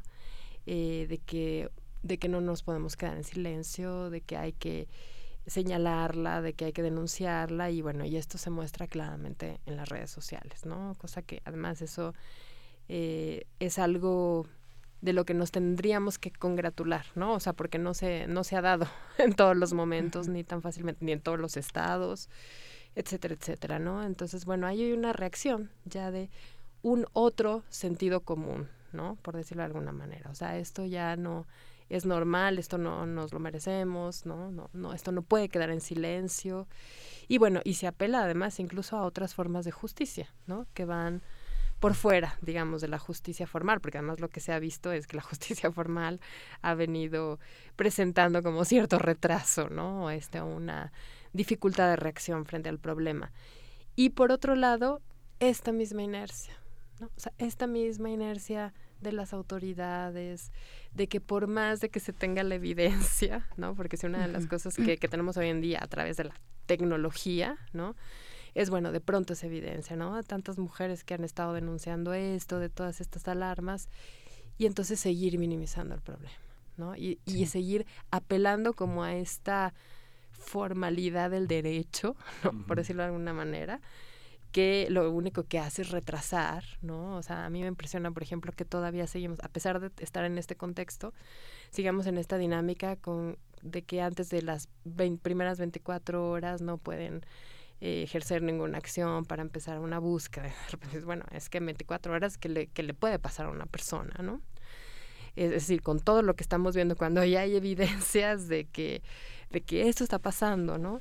Entonces, bueno, es ahí un poco como esa contradicción, o sea, ciertos sectores de la sociedad están avanzando en un sentido, ¿no? Incluso de plantearse otras formas de protección, ¿no? De creación de redes, porque esas denuncias son una especie de protección. ¿Se sabe o sea, les estamos avisando que eso está sucediendo, ¿no? ¿Se sabe cuántas denuncias hay de estos casos específicos, digamos, de este, de este último momento, de esta denuncia muy particular en lo general, digamos, este, pero de esta reciente denuncia, pues me refiero sobre la violencia en, eh, en las líneas del metro, ¿se sabe cuántos, cuántas son las chicas que por fin se han atrevido tal vez a denunciar, que han sido eh, acompañadas por otras redes eh, de mujeres que, que, que pues ya han decidido denunciar? Ay, sí, por ahí había alguna cifra así, ¿no? Eh, según yo recuerdo, como más, no sé, no, no quiero hablar de cifras, porque creo que es una cuestión que nos entrampa. Las cifras las dan mm. las organizaciones sociales.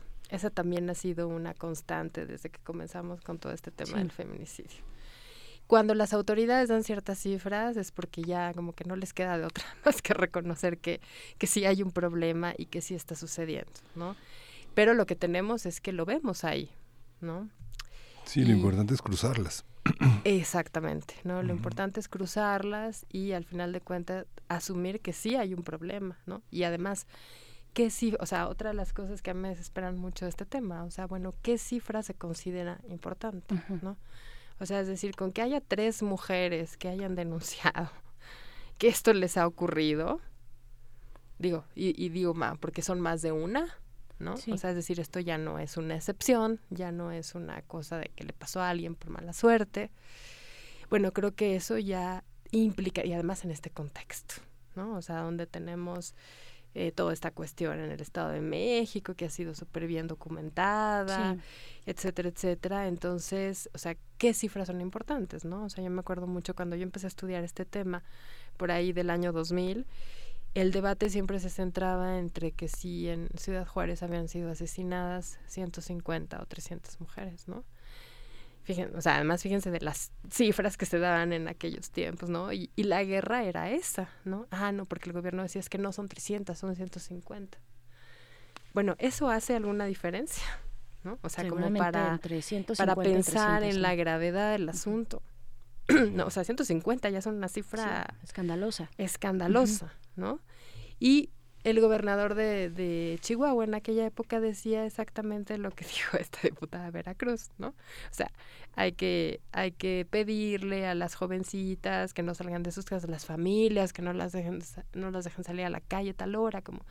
Entonces pareciera que en estos 25 años no hemos aprendido absolutamente nada, ¿no? Pareciera que, que no se ha documentado, que no se ha pensado este tema y evidentemente, bueno, ahora yo, yo insisto, esta cuestión del metro a nosotros nos toca mucho porque ya, porque es la Ciudad de México, porque esto sí es o sea, está pasando en el centro del país, ¿no? Que además en México por lo general tenemos esta dinámica, ¿no? O sea, lo que no sucede en el centro del país es como si no estuviera pasando, ¿no?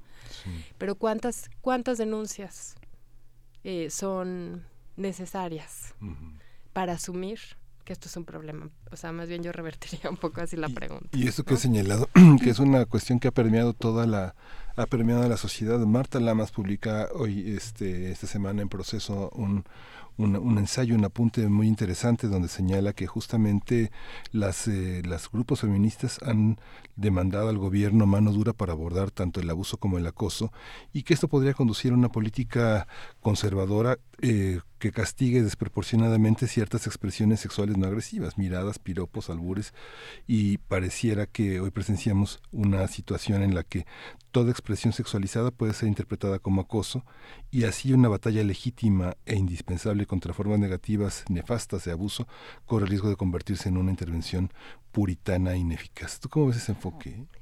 Bueno, yo la verdad es que no estoy de acuerdo con ese punto de vista. Yo creo que, digo yo que he acompañado durante varios años todo este proceso, estamos hablando de un tema muy, muy complejo, ¿no? Y es como cuando dices, ¿en qué momento comienza a ser violencia? O sea, esa frontera de pronto es súper, puede llegar a ser súper confusa, pero al final es muy evidente, ¿no?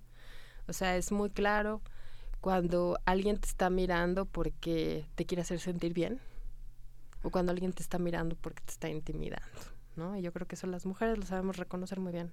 O sea, es decir, hay una parte corporal que se activa inmediatamente, ¿no? Yo creo que frente al, a la no acción, frente al silencio, a mí me preocupa más lo otro, ¿no? O sea, me preocupa más... Claro, ningún proceso es puro, ¿no? O sea, que es una de las cosas que yo siempre alejo. O sea, en el medio sí vamos a tener a mujeres que mientan y que denuncien a su marido porque, ¿no? O sea, porque se quieren vengar de no sé qué. Sí, ¿no? Pero la verdad, eh, a nivel escala, o sea, bueno, la ONU sacó ahora unas cifras, ¿no? O sea, de 10 mujeres, 6 mujeres en México hemos sido violentadas sexualmente, ¿no? O sea, esa es la realidad. Y bueno, yo creo que eso es lo que se llega a... Porque ¿cuántas no denunciamos? O sea, ¿cuántas de estas violencias del tipo que te tocó en, en el metro, no, o de tu familiar que te acariciaba, no sé, cuántas de estas cosas no han sido denunciadas, ¿no? La mayoría. Entonces yo creo que sí hay una inercia en la sociedad de pensar que todo esto es normal, ¿no? Y que eso es una eso es una de las cuestiones que este tipo de, o sea, por eso se siguen reproduciendo también estos crímenes, ¿no? Entonces yo la verdad es que no veo tanto el problema del puritanismo, ¿no? O sea, yo lo que creo es que estamos en el momento del grito de las mujeres, ¿no? O sea, eso sí. Y claro, cuando una grita después de siglos de estar silenciada, ¿no? O callada, bueno, pues evidentemente ese grito no va a ser ni el más amable, a veces ni el más políticamente correcto, de pronto escuchar eso, ¿no? Que en la manifestación dicen no queremos hombres, bueno, porque en las manifestaciones también nos acosan, también ha habido violaciones, o sea, todo mundo que ha participado en, las, en los movimientos estudiantiles, ¿no? O sea, ya no nos vayamos más allá, sabe que en estos procesos también violar mujeres es una cuestión eh, naturalizada, ¿no? Entonces, eh, bueno, pues de pronto pareciera, ¿no? Todo esto como muy estruendoso, como muy exagerado, pero es exagerado también la violencia que ha estado ahí, ¿no? Tan soterrada, tan silenciada. Entonces, bueno, pues tener un equilibrio es muy, muy complicado. Y por el otro lado también todo el ámbito de la sexualidad, que además no es natural, ¿no? Porque la sexualidad es cultural siempre, ¿no? O sea, es decir, en todas las sociedades tenemos ciertos códigos sexuales de relaciones, ¿no? Y todo esto pasa por una normatividad social, ¿no? En donde se nos enseña también la sexualidad, no es una cuestión eh, así, ¿no? Instintiva, ¿no? Bueno, pues está permeada por estos códigos patriarcales, o sea, esa es la realidad, ¿no? Asumidos por hombres y por mujeres. Entonces hay que transformar muchas cosas. Esa frontera entre lo que hay que transformar y lo que no, porque claro, hay cosas que no, no tenemos que transformar. Bueno, es muy, muy complicada y implica un trabajo de mucha minuciosidad, ¿no? Eh, y bueno, y en ese sentido, bueno, yo no diría, este, estamos en el peligro del puritanismo, ¿no? O sea, más bien estamos en el momento donde asumimos en que tenemos una serie de códigos que nos ponen en riesgo a las mujeres, incluso en nuestras relaciones cotidianas, ¿no? En nuestras relaciones de pareja que nosotras mismas hemos elegido, que nosotras mismas estamos asumiendo. Y esa es una pregunta súper complicada como sociedad. Yo creo que por eso también ha sido tan difícil hablar de feminicidio, porque ahí vienen una serie de preguntas que nos tocan tremendamente a todos, hombres y mujeres, ¿no? Y son preguntas muy incómodas, por lo general, ¿no? Son preguntas, ay, bueno, hasta, hasta qué punto me estoy pasando de lanza, ¿no? Hasta qué punto la estoy haciendo sentir mal, cuando para mí esto es lo más normal del mundo, ¿se me explico? Y como mujeres también, ¿no? Decir, bueno, ¿hasta qué punto me he dejado abusar? O sea, ¿cuántas nos hemos preguntado eso, no? O hemos participado activamente de una situación abusiva porque tenemos ese código de que eso es ser mujer, ¿no? Entonces, yo sí creo que habría que, o sea, todo ese planteamiento de Marta Lamas habría que complejizarlo muchísimo más, ¿no? Y no caer tanto como en, el, el desvalorar una lucha que además ha sido muy dolorosa, ¿no? Y eso, mira, eso que nunca va a haber procesos puros, ¿no? O sea, siempre son algunas cuestiones en las que estamos mejorando y otras en las que retrocedemos, porque así son todos los procesos, ¿no? Eh, pero para mí es muchísimo más complejo, ¿no? Y que evidentemente si todo esto nos, nos arroja una serie de preguntas que a veces no nos queremos hacer. Muchas, muchas preguntas que nos confrontan, nos confrontan diariamente a hombres, a mujeres, a todos los que conformamos esta sociedad. Mariana, se nos ha acabado el tiempo esta conversación. Eh, sigamos más adelante. Mariana Berlanga, profesora investigadora de la Universidad Autónoma de la Ciudad de México, gracias por haber estado acá. No, muchísimas gracias a ustedes y bueno, y por darle esta relevancia al tema. Gracias, Mariana. Vamos a escuchar música de Dingo Bells, Fugiu do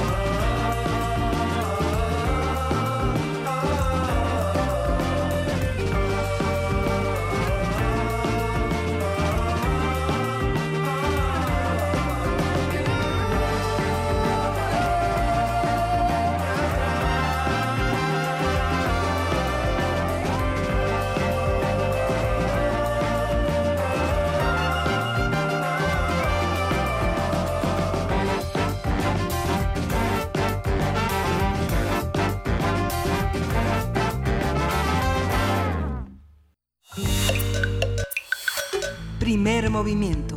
Hacemos comunidad. Nota Internacional.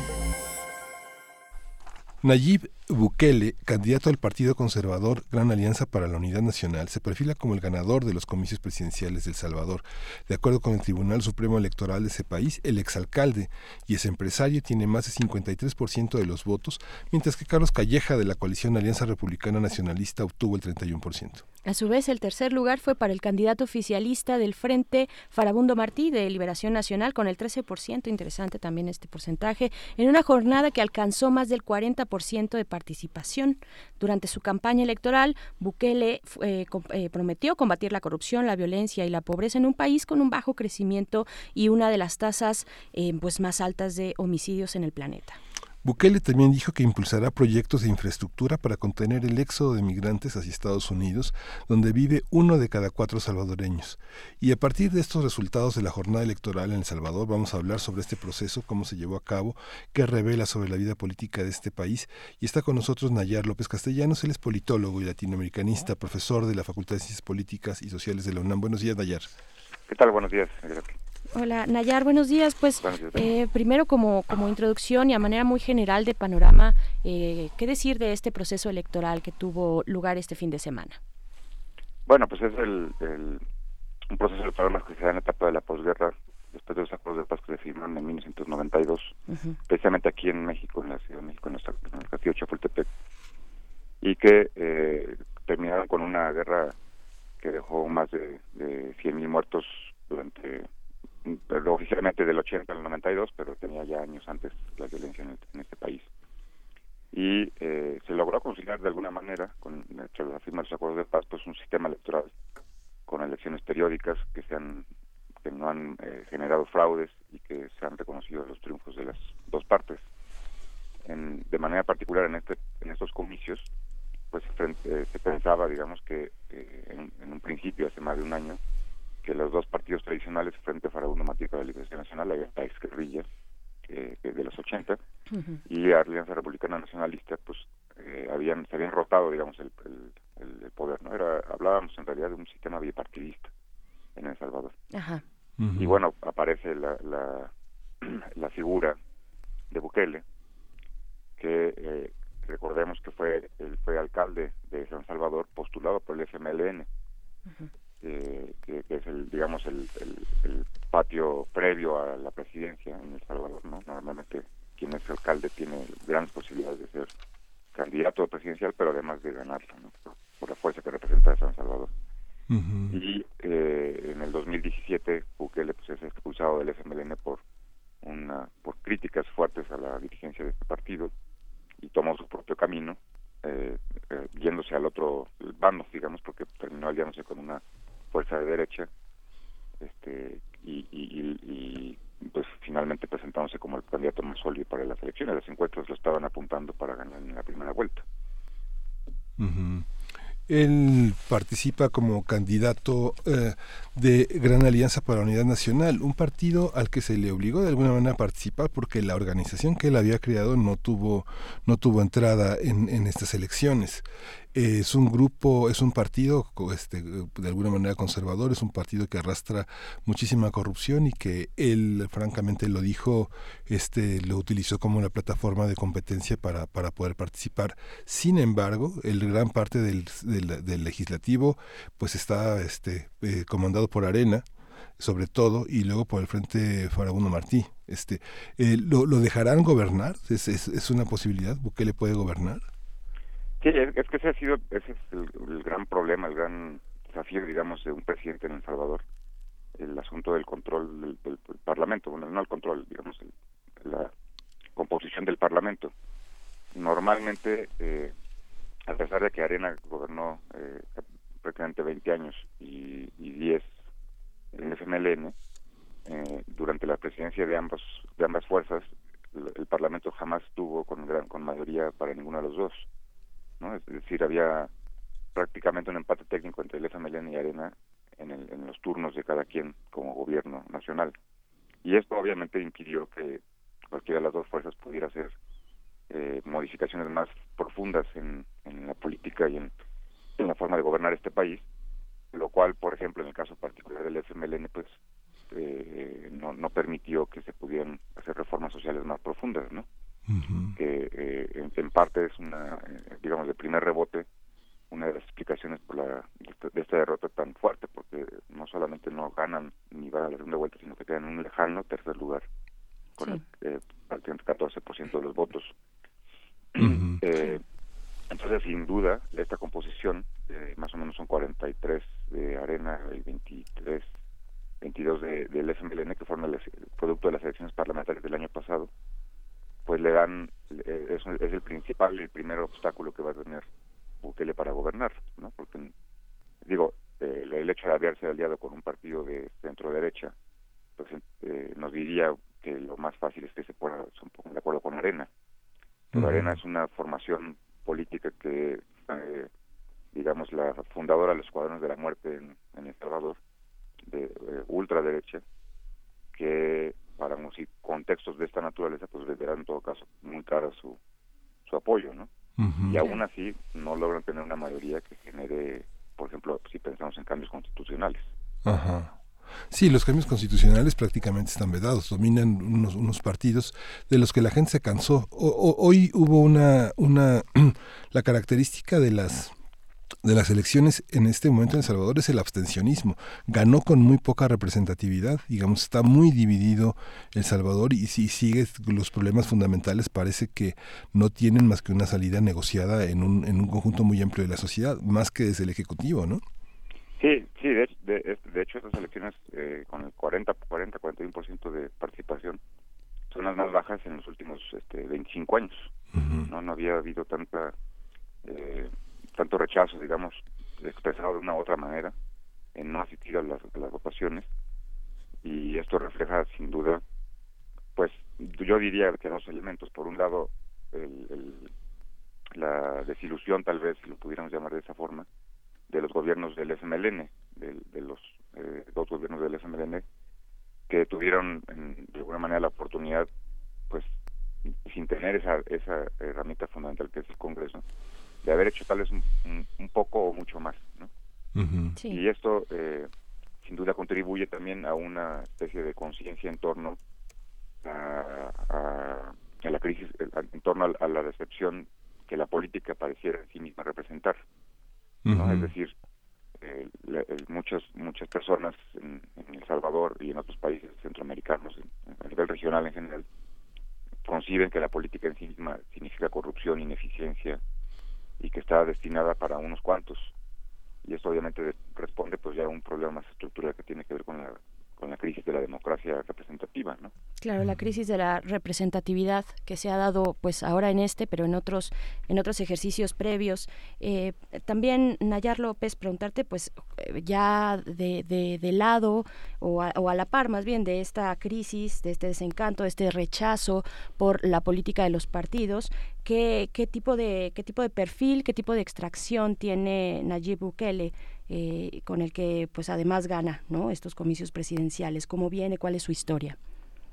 Bueno, él, eh, es relativamente joven para, para un, una eh, situación de esta naturaleza, una candidatura presidencial y, la, y el triunfo, 37 años. tiene una formación conservadora de alguna manera. El problema es que el FMLN son, luego hace alianzas pues, pragmáticas con, con algunos eh, políticos para asegurar posiciones. Recordemos que el primer presidente que tiene el FMLN es eh, Funes, hoy acusado de, corrupción, este, que fue que era un periodista, que era el, representante de CNN en, El Salvador, pero era un periodista muy famoso, muy respetado. Sí. Y esa popularidad le permitió al FMLN postular ganar las primeras elecciones. Más o menos pasa lo mismo con Bukele. ¿no? Él, él había eh, sido alcalde de un, de un municipio cercano a San Salvador, eh, muy, eh, bueno, pequeño, un municipio pequeño, pero logró hacer una alianza con el FMLN y entonces luego ser postulado por la alcaldía de San Salvador. Y de ahí, pues de ahí ya estaba bien con la presidencia, obviamente. Entonces empezaron los conflictos internos con, con la dirigencia del FMLN y pues se, comete o no el error, habrá que valorarlo con un análisis más profundo por parte del frente de expulsarlo del partido y él se va por la libre. Y en realidad su planteamiento en la campaña pues no, no generó eh, propuestas profundas, en realidad era como más bien su base de, campaña fue atacar a los otros dos a los otros contendientes bajo la lógica de eh, eh, rompamos digamos el bipartidismo no vayan tengamos la oportunidad en una elección de desprendernos de los dos partidos que han gobernado y han creado de El Salvador un país de los más violentos del mundo, un país con grandes cifras de pobreza, eh, de descomposición social y la gente, pues los que fueron a votar, eh, optaron por una propuesta de naturaleza, ¿no? una, una, alternativa, digamos, a estas dos fuerzas que habían predominado en El Salvador. Sí, y, y, bueno, bueno, eh, Bukele realmente también es resultado de una campaña sucia, una guerra sucia, tanto de Arena como de, del Frente Farabundo Martí, que trataron de ensuciarlo, diciendo que bueno, solamente podía hacer eh, limpiar parques, eh, que era de un origen musulmán, que iba a prohibir la religión, una campaña sucia como las que ya conocemos en México, ¿no? Como las que, este, las del tipo es un peligro para El Salvador, así como en México hemos tenido la campaña de es un peligro para México, también pasó eso, pasó eso allá. Digamos que los dos supuestos que ha tenido Bukele, que es eh, Cuscatlán, que es un municipio muy importante, que este, que, que sí considera es una, es una interjección entre lo, pobre y lo más o menos regular. Este, y luego en San Salvador, que quien conozca San Salvador y conozca hoy el centro histórico, realmente es un lugar que lo transformó. Es un lugar accesible donde se han restaurado redes sociales muy importantes. Eh, hay que recordar que bueno, esta, este, este país es muy pequeño y que gran parte del tema de difícil, eh, tan difícil es el tema de las pandillas, que es un tema sin resolver todavía. Muchos grupos, muchos empresarios, mucha gente en el poder creó agencias de seguridad que todavía prevalecen y son las que están armadas en San Salvador. Las políticas de desarme no pueden tener lugar porque ellos tienen las armas, ¿no?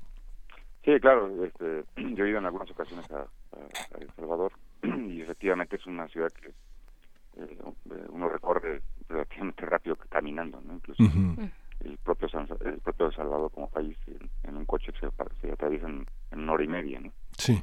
Y pero esto eh, eh, eh, paradójicamente también condensa un conjunto de problemáticas pues históricas que tienen que ver con la violencia, con la pobreza, con la desigualdad y, con, y, tal vez con una con una eh, guerra no resuelta en el fondo de las estructuras sociales, pero también en la mente de, eh, de, la, de la, en la, memoria, perdón. Y esto se expresa en muchas situaciones, como por ejemplo la violencia a través de las pandillas como las maras. Sí. El FMLN había impulsado un programa inclusive de, de, destinado a las a transformar o a, permitir, a generar condiciones para que las pandillas pudieran tener eh, puntos de encuentro, de paz. Lo lograron en una, en, una experiencia muy peculiar, pero no se, pero obviamente esto pues no, no se modificó. Y sin duda, eh, lo, los, las condiciones socioeconómicas de pues influyen también eh, en, en, la, en, la, expresión política de los de los ciudadanos, ¿no? Sí. Y ese resultado, pues sí nos yo, diría que nos muestra dos cosas. Una, que existe también una tendencia regional en América Latina hacia eh, personajes que, eh, que, se basan, que surgen y se consolidan como alternativas a los ya conocidos, ¿no?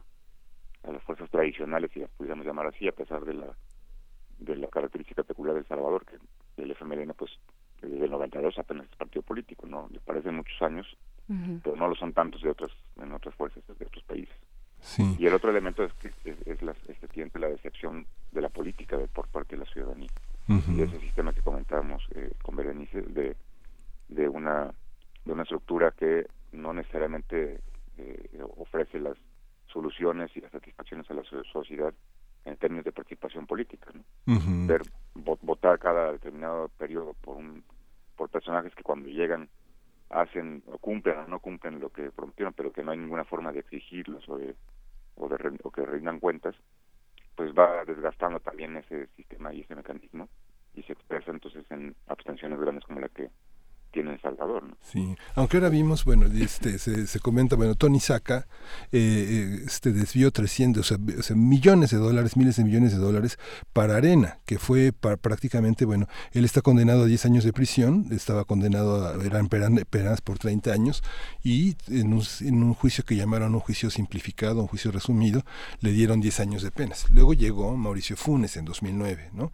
En 2009 y está, digamos, este, en Nicaragua justamente porque no le pueden probar ningún acto de corrupción. Digamos, él develó muchas de la, mucha de la corrupción que caracterizó a Arena y, y esa es justamente la piedra que carga en la espalda Funes, que es, que es algo que ahora este, estará pues en, en entredicho en esta negociación de Bukele con, con, con Arena que es uno de los temas pues más fuertes en el, en el tema de política interior. A Funes no se le ha aprobado nada, ¿no? Entonces, este dicen, ¿por qué no lo detienen? ¿Por qué no lo arrestan? Está libre, está, está en Managua, ¿no? Está sin problemas ahí, este, incluso colaborando todavía haciendo trabajos periodísticos con su esposa, con su familia, sin ningún tipo de problema, ¿no? ¿Qué, qué pasa, qué pasa en esta cuestión de los, de los desprestigios, eh, de la, de la corrupción en, en ese sentido? ¿Tú cómo lo ves? Es, un problema no solamente salvadoreño, es un problema regional, ¿no? Sobre todo, yo diría latinoamericano, en una en una tendencia que se conoce como la, la judicialización de la política. Sí. Es decir, eh, eh, acusaciones fundadas o no para para eh, desprestigiar y para sacar el camino a los a los adversarios, ¿no? Y el, el caso más ejemplar lo tenemos en Brasil con Lula que eh, si no hubiera, si hubiera tenido la libertad para presentarse en las elecciones, pues eh, todas las encuestas lo señalaban como el ganador. Sin embargo, se le monta todo un proceso eh, judicial que no tiene, que en el cual no hay pruebas, pero que ahí sí lo metieron a la cárcel eh, sobre un supuesto departamento que nunca compró. O recordemos una situación similar en otra lógica, pero en Bolivia cuando fue el referéndum hace un, hace un par de años, que, que a Evo se le inventó un supuesto hijo que había fallecido con una eh, empresaria, etcétera, etcétera. Y después, eh, después de las investigaciones nunca existió tal caso. Claro. Sin embargo, ese referéndum lo perdió por tres puntos porcentuales. Entonces, ese es el otro gran elemento y, y, que, nos, que nos brinda esta elección, pues el poder eh, creciente de, los, de, de las redes sociales, del poder mediático y de las campañas de desprestigio de la guerra sucia que comentábamos, que ya los conocemos bien efectivamente en México, pero que cuando los vemos en otros países nos queda un poco más claro tal vez, ¿no? Del, alcance que tienen. Claro. Claro, eh, Nayar López, pues sigamos más adelante esta conversación. Habrá que ver también detenernos en qué, qué de estos, cuáles de estos países tienen eh, esta la posibilidad de, eh, digamos el, el reglamento de este eh, de prisión preventiva por delitos de corrupción que no necesariamente está en, en, todos los países de, de, Latinoamérica o de la región. Habrá que detenernos también por ahí. Muchísimas gracias por el momento Nayar López. No al contrario muchas gracias. Buenos días Gracias, buenos días. Y vámonos a nuestra última hora de primer movimiento. Son las nueve de la mañana. Vamos a un corte, regresamos. Encuentra la música de primer movimiento día a día en el Spotify de Radio UNAM y agréganos a tus favoritos.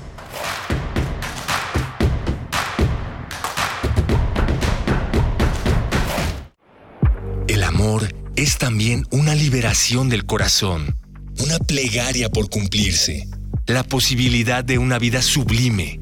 Así se redime con lo femenino. Este mes, Radio UNAM te invita a sus martes de danza para que te sumes al atrevimiento del gozo en Zafir, de Cintia Patiño. Todos los martes de febrero a las 20 horas en la sala Julián Carrillo de Radio UNAM. Adolfo Prieto 133 en la Colonia del Valle, cerca del Metrobús Amores. Entrada libre. El amor es mi guardián. Dale tregua a mi silencio.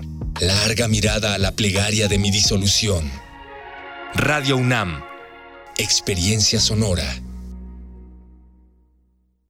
Andrés Manuel López Obrador en campaña. Que se baje el precio de las gasolinas. No que ya no va a haber nuevos aumentos. Si ya el golpe lo dieron.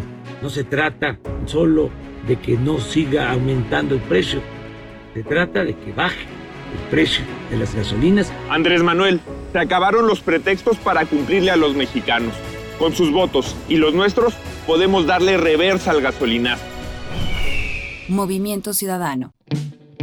Abrir un libro. O leerlo. Terminar una página. Un capítulo nuevo. Devoremos libros. Porque leer es descubrir. Es un choque de galaxias. Es posibilidad. Es viajar. Alimentémonos de palabras. Leer genera anticuerpos. Fecunda la memoria. Así que leamos juntos. Construyamos caminos de pensamiento. Radio UNAM, en vivo, desde la 40 Feria Internacional del Libro del Palacio de Minería. 22 de febrero y 1 de marzo de 5 a 7 de la noche. 23 y 24 de febrero, 2 y 3 de marzo de 3 a 5 de la tarde. Demos un paseo por la ciudad de los libros. Radio UNAM, experiencia sonora.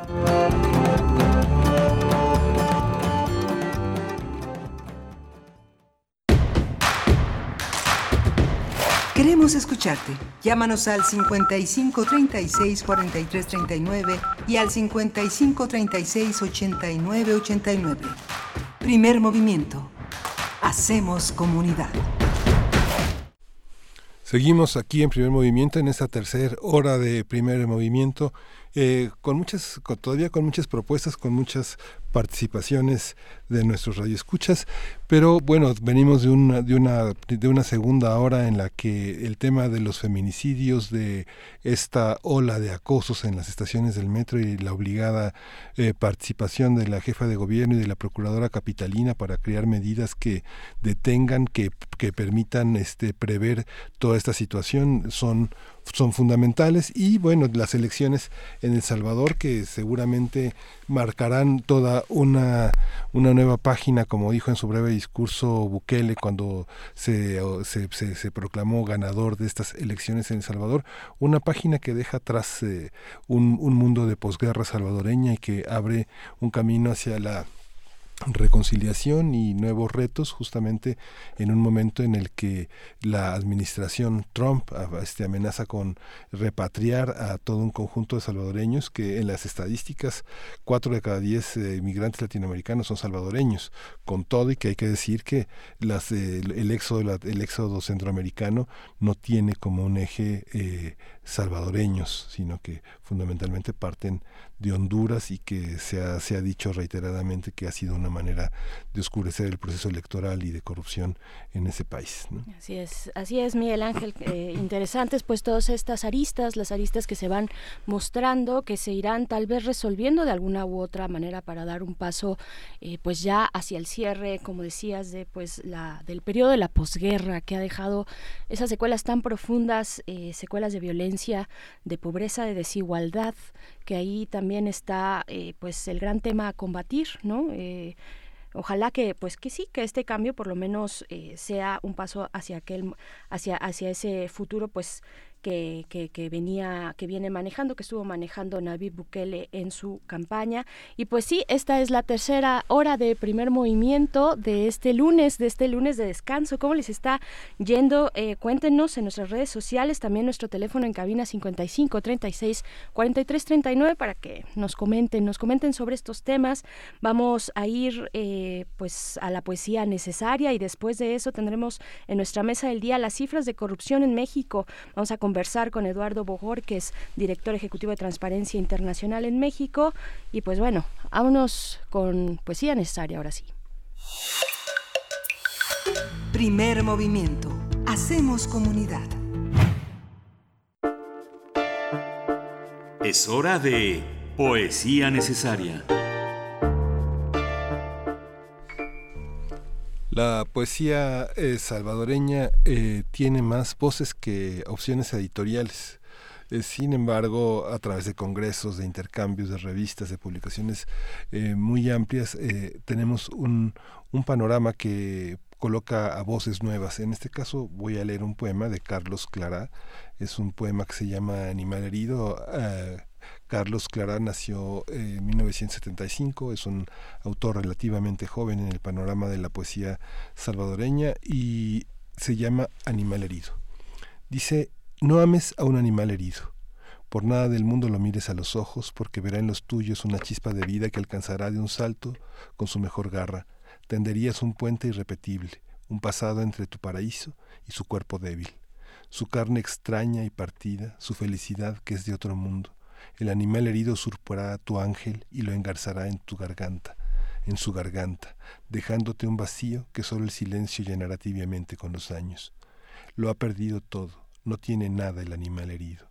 Buscará rodearte con su única posesión, que es el aliento de vida en estado puro. Te dará su libertad, las joyas de su palabra, los silencios desconocidos, y sabrás que su madriguera, que en su madriguera duermen objetos de guerra y otros nombres del amor. No ames a un animal herido, y no dejará caer su flor oscura en las ardientes aguas que calman tu sed.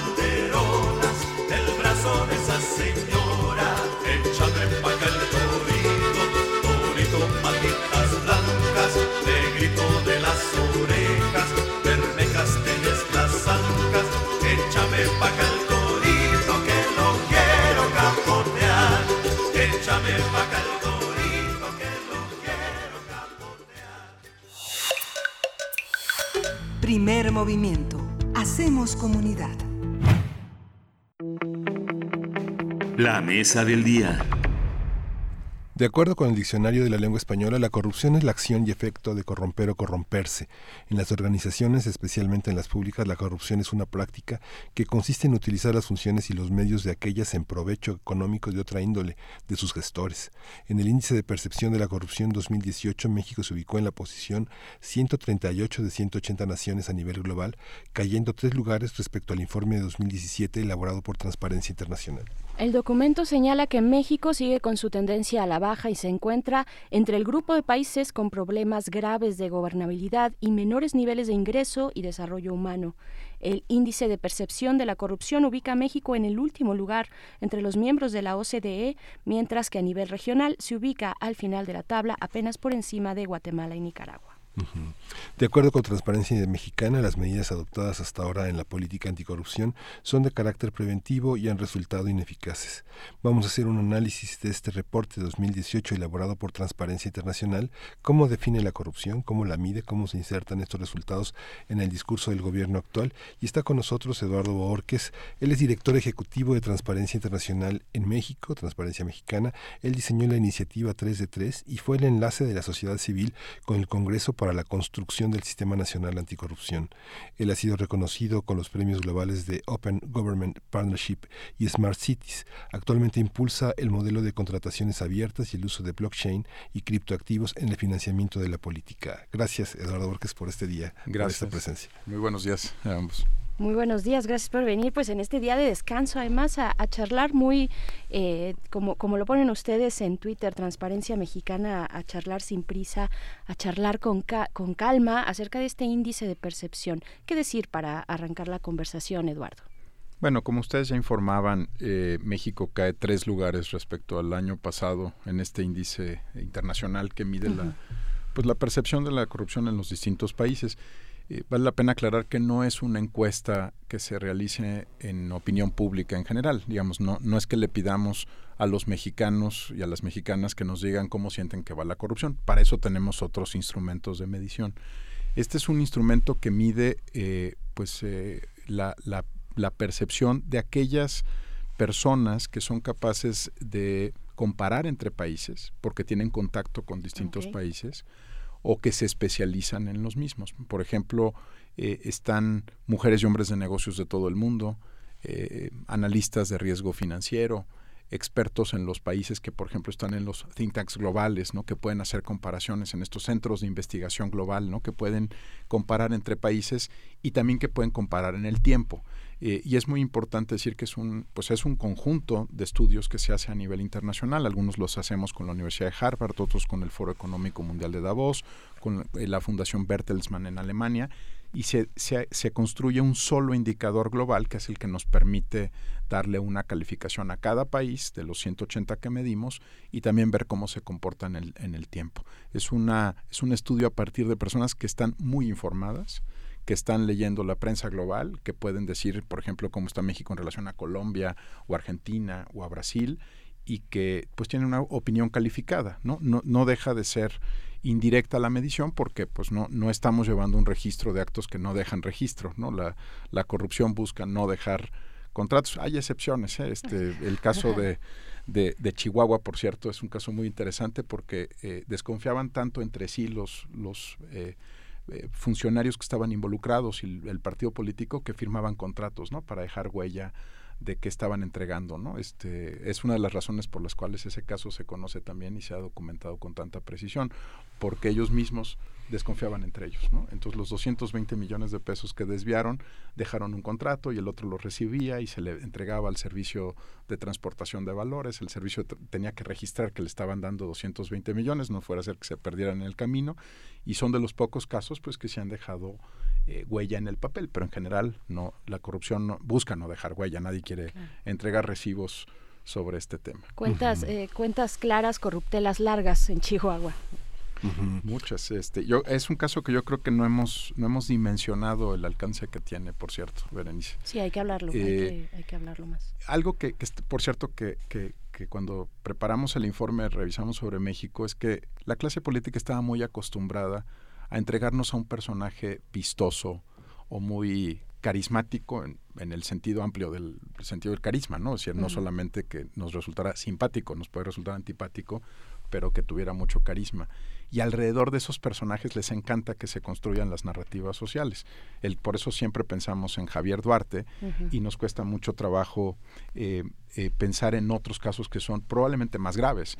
El de Chihuahua, porque involucra un partido político nacional, el de Quintana Roo, porque se robaron la Riviera Maya completa. O sea, no, eh, si es mucho el dinero de Javier Duarte, es mucho más el valor presente y futuro de la Riviera Maya, ¿no? Tú imagínate cuántos ceros tiene Miguel Ángel Berenice eh, la Riviera Maya, ¿no? O sea, le, puedes poner ceros y ceros y ceros, porque no se lo robaron para hoy, se lo robaron para siempre, ¿no? Entonces, la clase política escogía qué casos quería que discutiéramos más en los medios de comunicación y los iba poniendo con, con mayor lupa, pero por ejemplo el de Chihuahua o el de Nuevo León, el caso de Medina, se discutía muy poco en la prensa nacional eh, y es un caso igualmente grave, involucra una armadora de Corea del Sur, Kia, ¿no? que, estuvo involucrada en estos casos de, corrupción.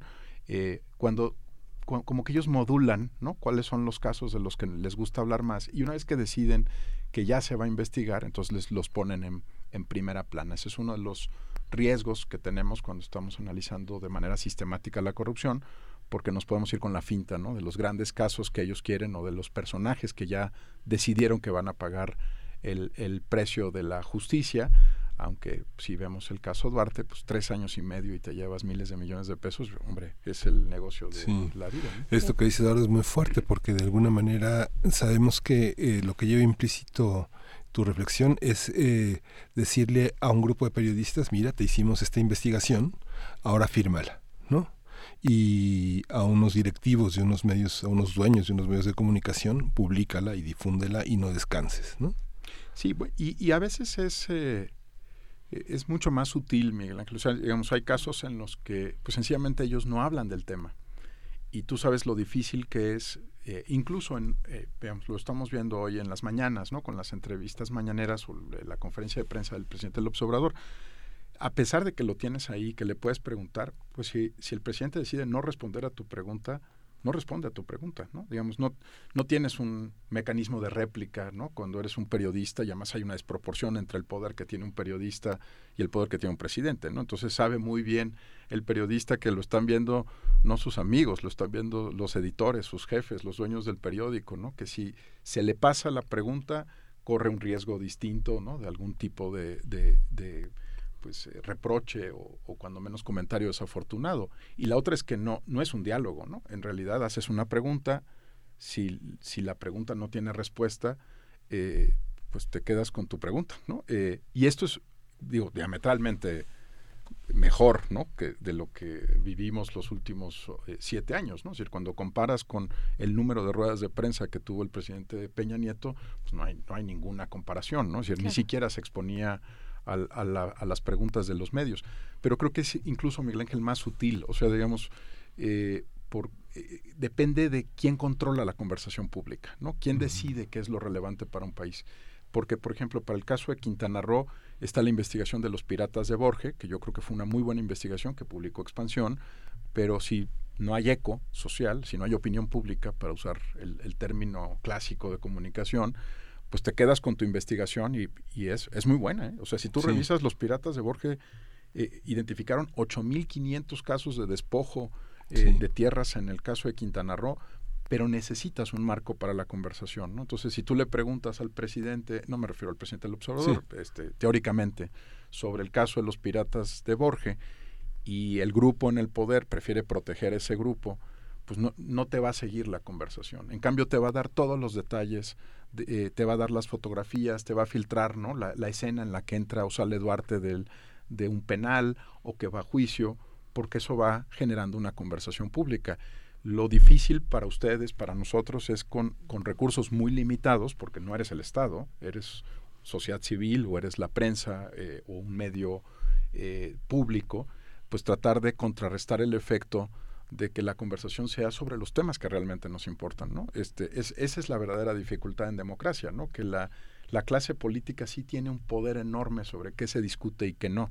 Eh, y no es fácil darle la vuelta. ¿no? Entonces, la, lo que sí tienen los informantes del índice es que no se van con la finta de lo que está en la primera plana ¿no? de los periódicos o lo que en algún momento es un gran escándalo, sino que están revisando sistemáticamente qué pasa con los países. ¿no? ¿Qué pasó con Odebrecht, ¿no? que es un caso del que no quería hablar la clase política y que pues está ahí y sigue ahí y sigue vivo?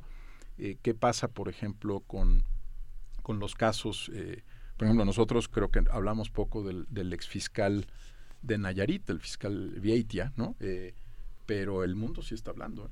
Eh, y si están hablando de qué pasa cuando un fiscal en un estado, uno de 32, digo, a lo mejor nos parece poquito, y ahí habrá personas que no entiendan que Nayarit es una economía muy importante y que pasan por ahí asuntos, no solamente el crimen organizado, pasa el agua, ¿no? con la cual se mantienen muchas de las hidroeléctricas, está todo el, tema de la, la, Riviera Nayarita, ¿no? que es el siguiente foco de crecimiento turístico en el país, y que el, el fiscal trabajaba para el crimen organizado y nos lo tuvieron que detener los del Departamento de Justicia norteamericano porque ni su jefe, el gobernador, ni nadie en la Conferencia Nacional de Procuradores, ni el CISEN, ni nadie se daba cuenta que el compañero trabajaba todos los días para el crimen organizado. ¿no? Entonces, eh, es, es sorprendente cómo esos casos no los discutimos con la misma profundidad y análisis porque alguien decide que esos no son temas a discutir. ¿no?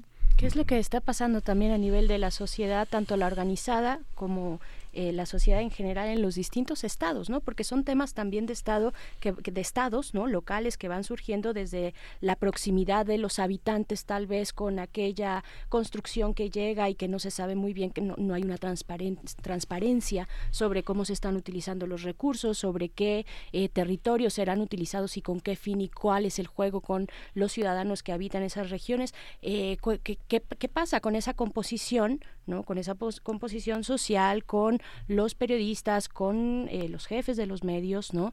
Eh, para que para que esto pues no se esté posicionando en la discusión pública pero sí eh, pues el, reflector se está yendo hacia cuestiones muy específicas, ¿no? Que de pronto también en momentos electorales salen por alguna razón, ¿no? ¿Qué, qué, qué pasa con esto, Eduardo? Mira, eh, tocas un tema, por ejemplo, que, a mí me, parece que no hemos discutido lo suficiente en México. Eh, no es que un gobernador se corrompió, es que hay una red de corrupción en ese estado, que encabeza o de la que forma parte el gobernador. Y luego hay una red, en tu punto está muy claro, hay una red de corrupción política que protege a la red de corrupción. Entonces, a lo mejor la segunda, la red de complicidad o de protección, no, no se involucra en el intercambio del dinero.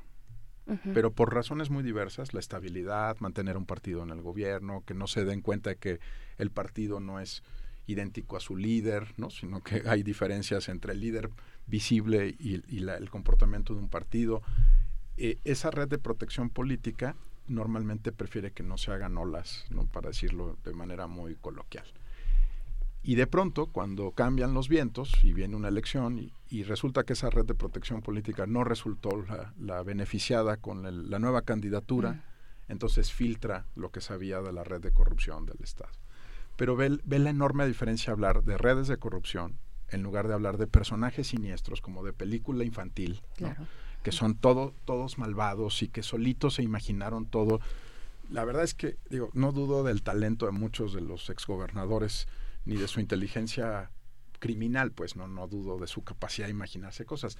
Pero nos los presentan, insisto, como mi villano favorito, como malo del, del 007, ¿no? Que solitos hacen todo, ¿no? O sea, solitos se imaginaban, iban, recogían el dinero.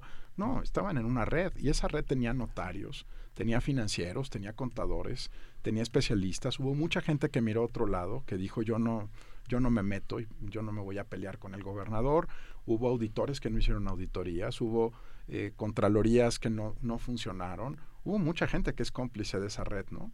Eh, a veces de manera más directa, a veces de manera menos directa, pero si seguimos aplicando la versión, eh, digamos, cinematográfica, déjenme ponerlo así, de Luis Estrada, y pensamos que esto es como una película donde sale Damián Alcázar, no vamos a entender cómo funciona la corrupción en México. Eh, yo creo que de las, los primeros atisbos de cómo funciona realmente la corrupción lo estamos viendo con el tema del huachicol. ¿no? Están metidos todos, ¿no?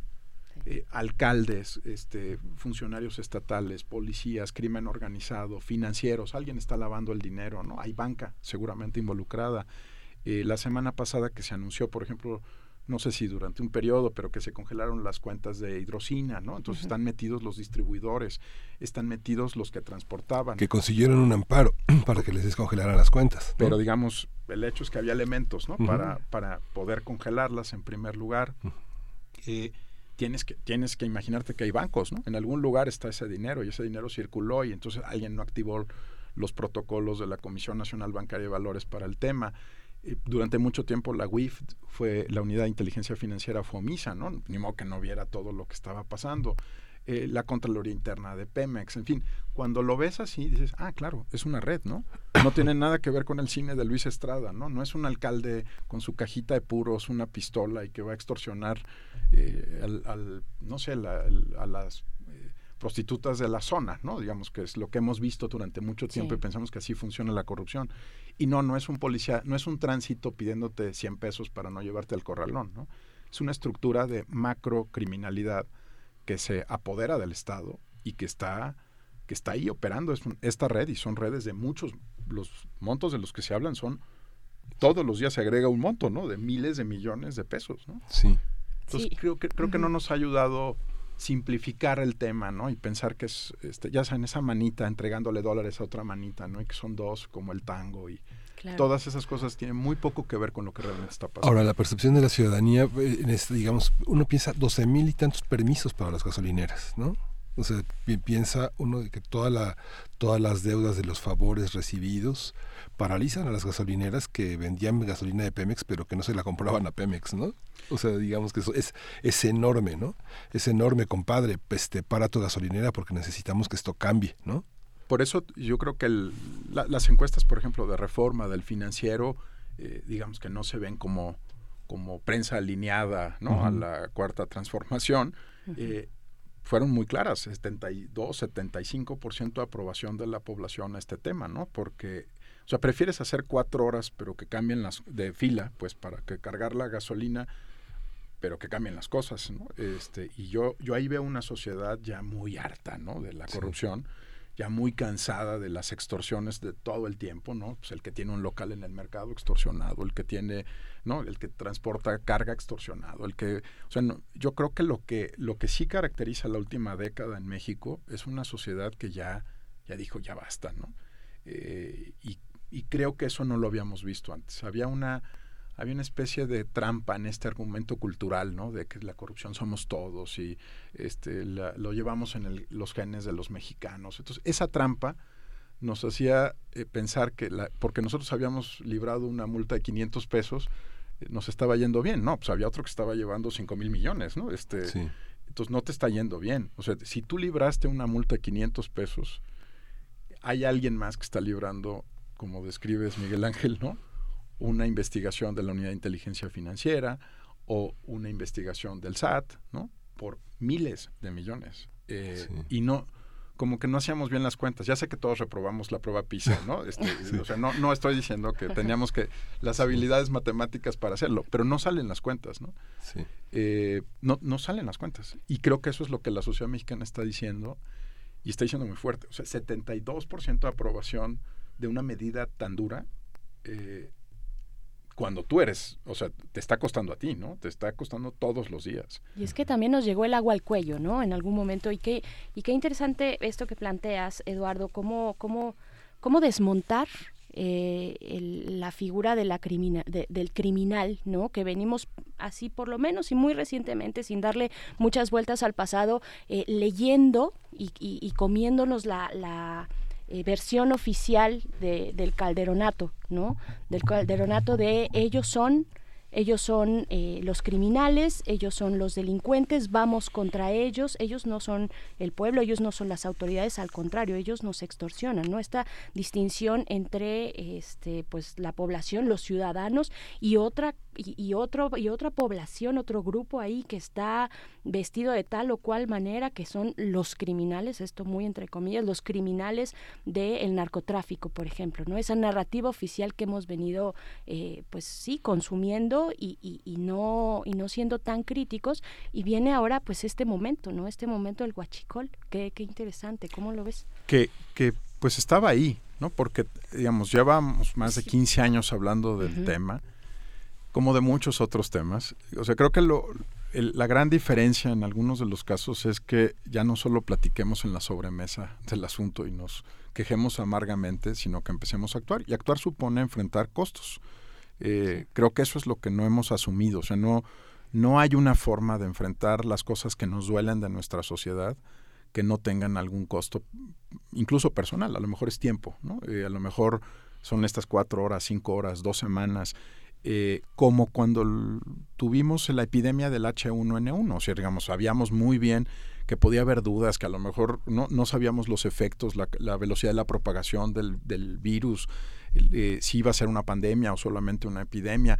Sí, había muchas dudas, pero cuando nos dijeron vamos a parar la ciudad, y me acuerdo muy bien ¿no? de la polémica, y, eh, este, ¿se va a parar la ciudad? Sí, pero se paró y por fortuna se controló una epidemia. Entonces creo que es una, es una sociedad que, en general eh, pues se puede conformar con una historia o con una narrativa pero que está dispuesta a hacer muchos más sacrificios de los que creemos. ¿eh? Yo, sí estoy convencido.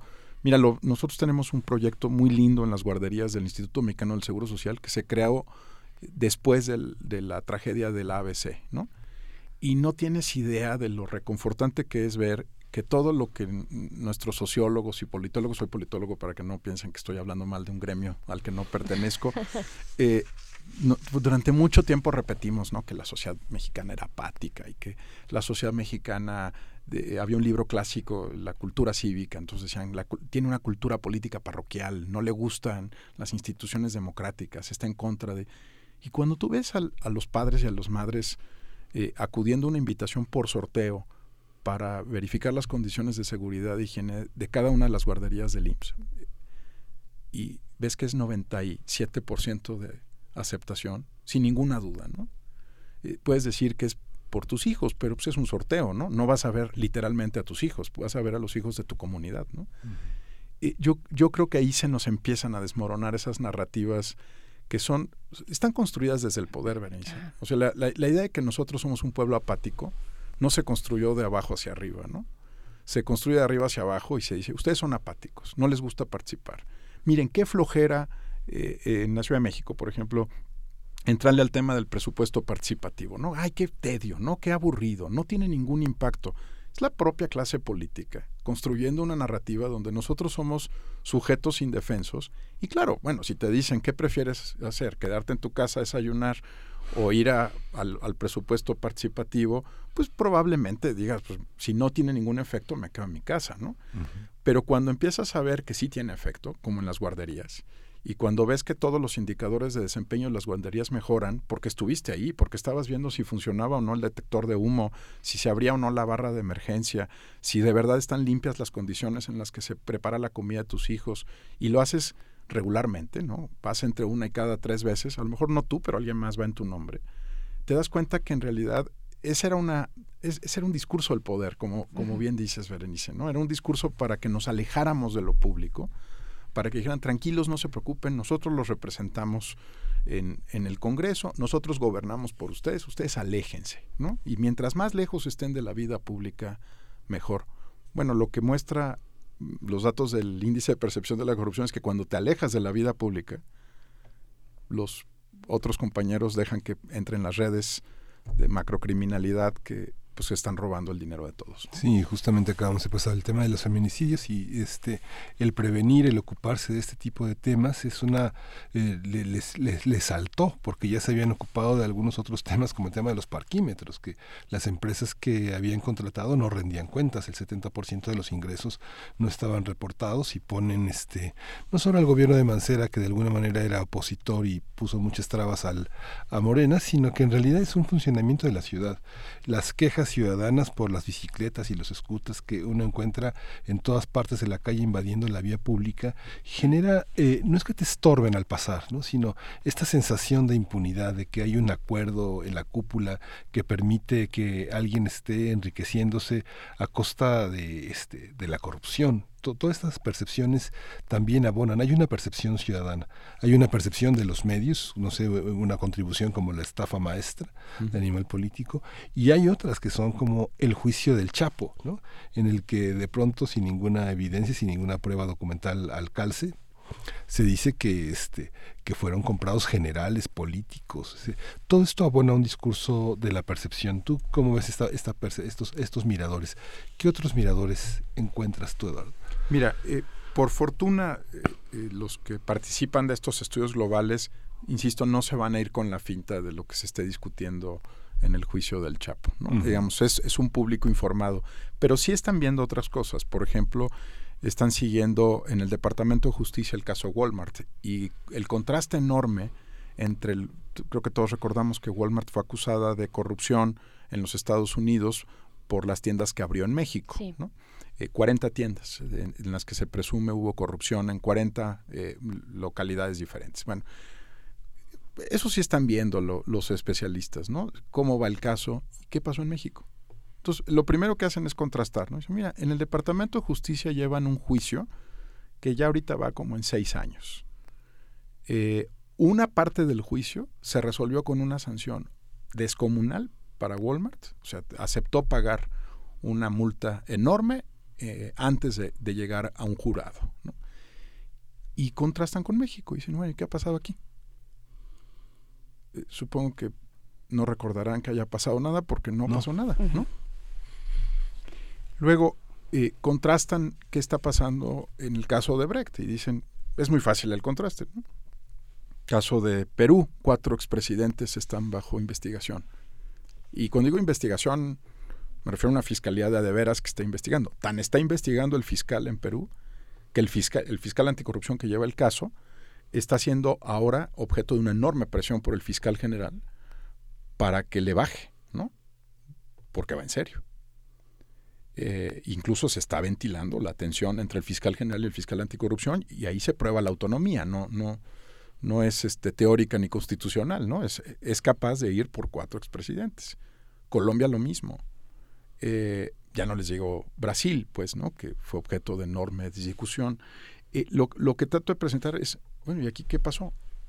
El, fiscal, eh, en ese momento el Procurador General de la República, Raúl Cervantes, en el momento en que presenta su renuncia, dice, la investigación está lista, la dejo, la dejo en la PGR, yo renuncio por otras razones, pero les estoy dejando la investigación lista.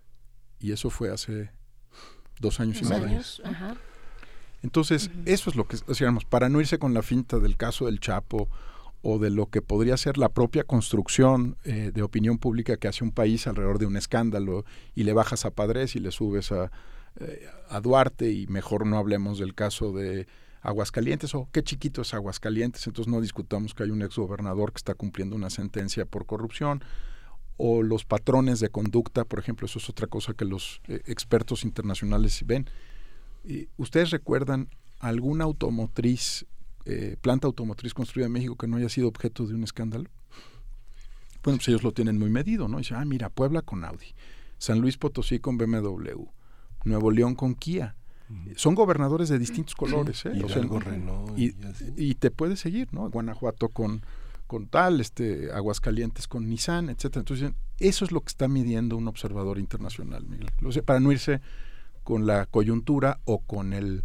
Eh, yo creo que a todos nos gusta lo que ofrecen las redes sociales en términos de libertad de expresión y de comunicación, pero te puedes ir con la finta de que es el, el trend line del día, ¿no? Y cuál es el, el asunto favorito de la, de la población un día. Estos no son temas favoritos, pero los están analizando sistemáticamente. Oye, ¿qué pasó con la banca, con la operación de lavado de dinero? ¿Qué pasó mientras HSBC se tuvo que disculpar con el pueblo norteamericano por el caso de lavado de dinero en México en el Congreso de los Estados Unidos, aquí paga una multa 100 veces menor y nadie, no tiene costo. O sea, no, no, no tiene costo político, no tiene que disculparse. Se tuvo que disculpar por lo que hizo en México en el Congreso de los Estados Unidos. Entonces, eso es lo que están viendo los, los observadores internacionales y los que y están pues, siguiendo rigurosamente estos casos. ¿no? Eh, mira, al punto que me, a mí me gusta mucho contar esto, eh, a mí me toca pues también seguir las políticas públicas de otros países como parte de Transparencia Internacional, es parte de mi trabajo. Entonces estuvimos siguiendo un caso en Dinamarca. Eh, hubo dos casos de corrupción que, estallaron muy fuerte en octubre y noviembre del año pasado en Dinamarca, que es el país mejor evaluado en estos índices, ¿no? Para, para, por eso es importante analizarlo. Uno de ellos fue una operación de lavado de dinero, que es la, el segundo banco en tamaño de Dinamarca. Eh, participó en una operación de lavado de dinero, que es la, la, operación más grande en la historia de Europa. ¿no? Eh, y bueno, fue, imagínate a los daneses, ¿no? que todos los años reciben la buena calificación de estar en primer lugar discutiendo que están metidos en problemas de lavado de dinero de esa magnitud.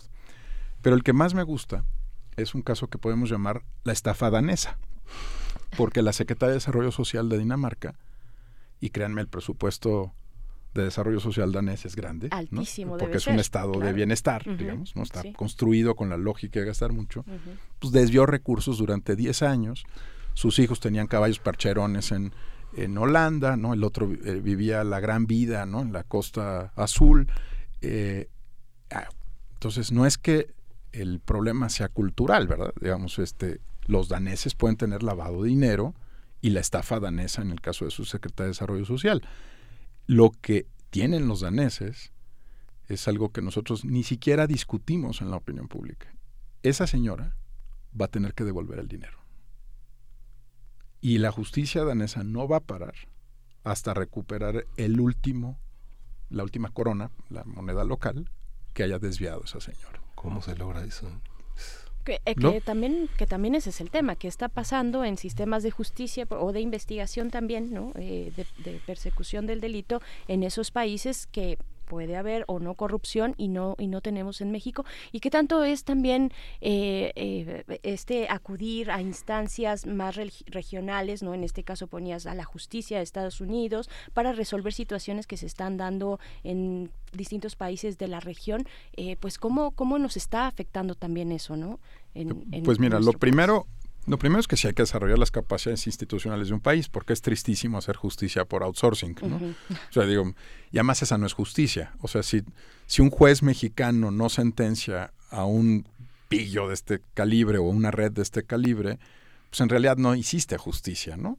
Este, se escapó de tu justicia, aunque termine procesado en otro país.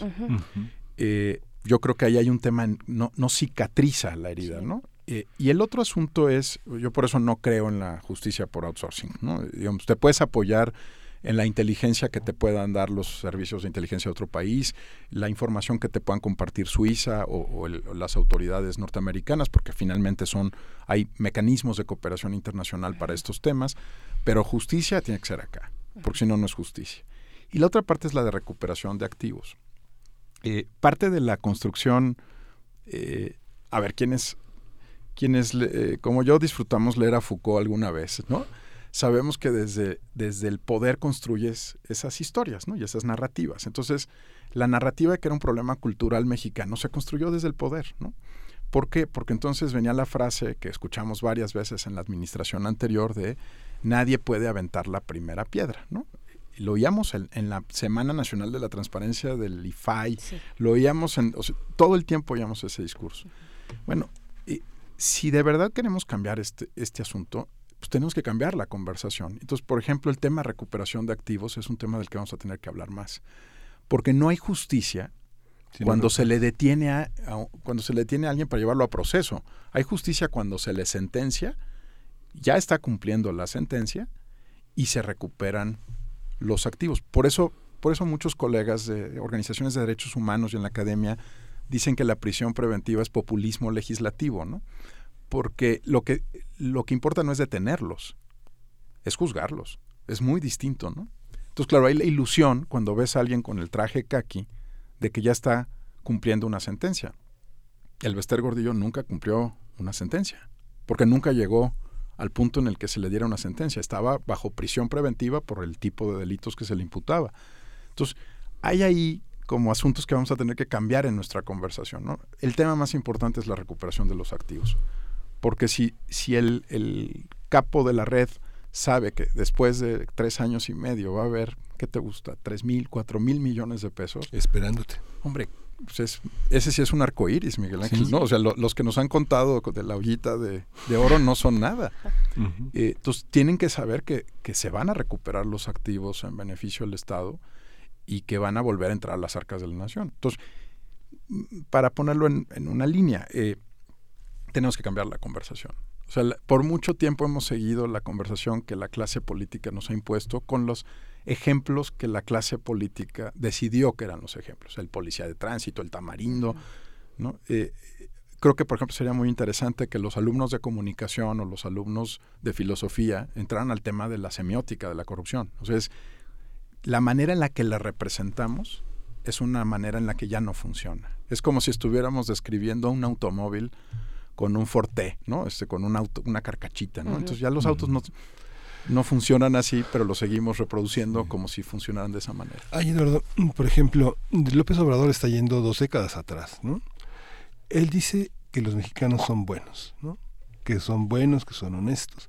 Pero por otra parte promueve un, una, una serie de valores que los intenta inculcar a partir de un texto que oficializa, una cartilla una cartilla política escrita por Alfonso Reyes a la luz de un gobierno que se le encargó, llena de valores universales, importante, pero ¿cómo, cómo uh, jugar con, esta, con estos aspectos tan contradictorios? Por una parte, reconoce que le faltan valores a las personas, pero entonces, ¿qué tendremos que hacer? Pulirlas para encontrárselos, inculcárselos, este, y, por otra parte, mostrar cómo en las redes sociales este en la tragedia que pasó en Hidalgo se les dice, bueno, ya tuvieron lo que merecían y por otra parte las denuncias de gente que compra que compró en la Ciudad de México vales de gasolina para revenderlos a otro precio.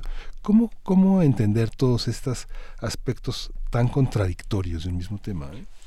Mira, la el, el antídoto universal a los fake news es una cosa que es una es una patología para algunos, pero a mí me gusta esa patología que se llama factofilia, que es el amor por los datos y por los hechos. ¿no? O sea, lo que enfrenta las verdades no es solo la verificación de esas verdades que a veces desde el punto de vista periodístico puede hacerse, es que te enamores de los, de los datos, te enamores de los hechos, ames profundamente los hechos. Y yo creo que lo que nos falta en muchas de esas conversaciones es estadística, ¿no? Y son datos. Porque efectivamente si tú ves las redes sociales, pues puedes ver que hay, hay algunos que se están robando cosas y hay otros pues, que no se están robando cosas. Por ejemplo, los que estamos viendo las redes sociales. Evidentemente no estábamos ahí.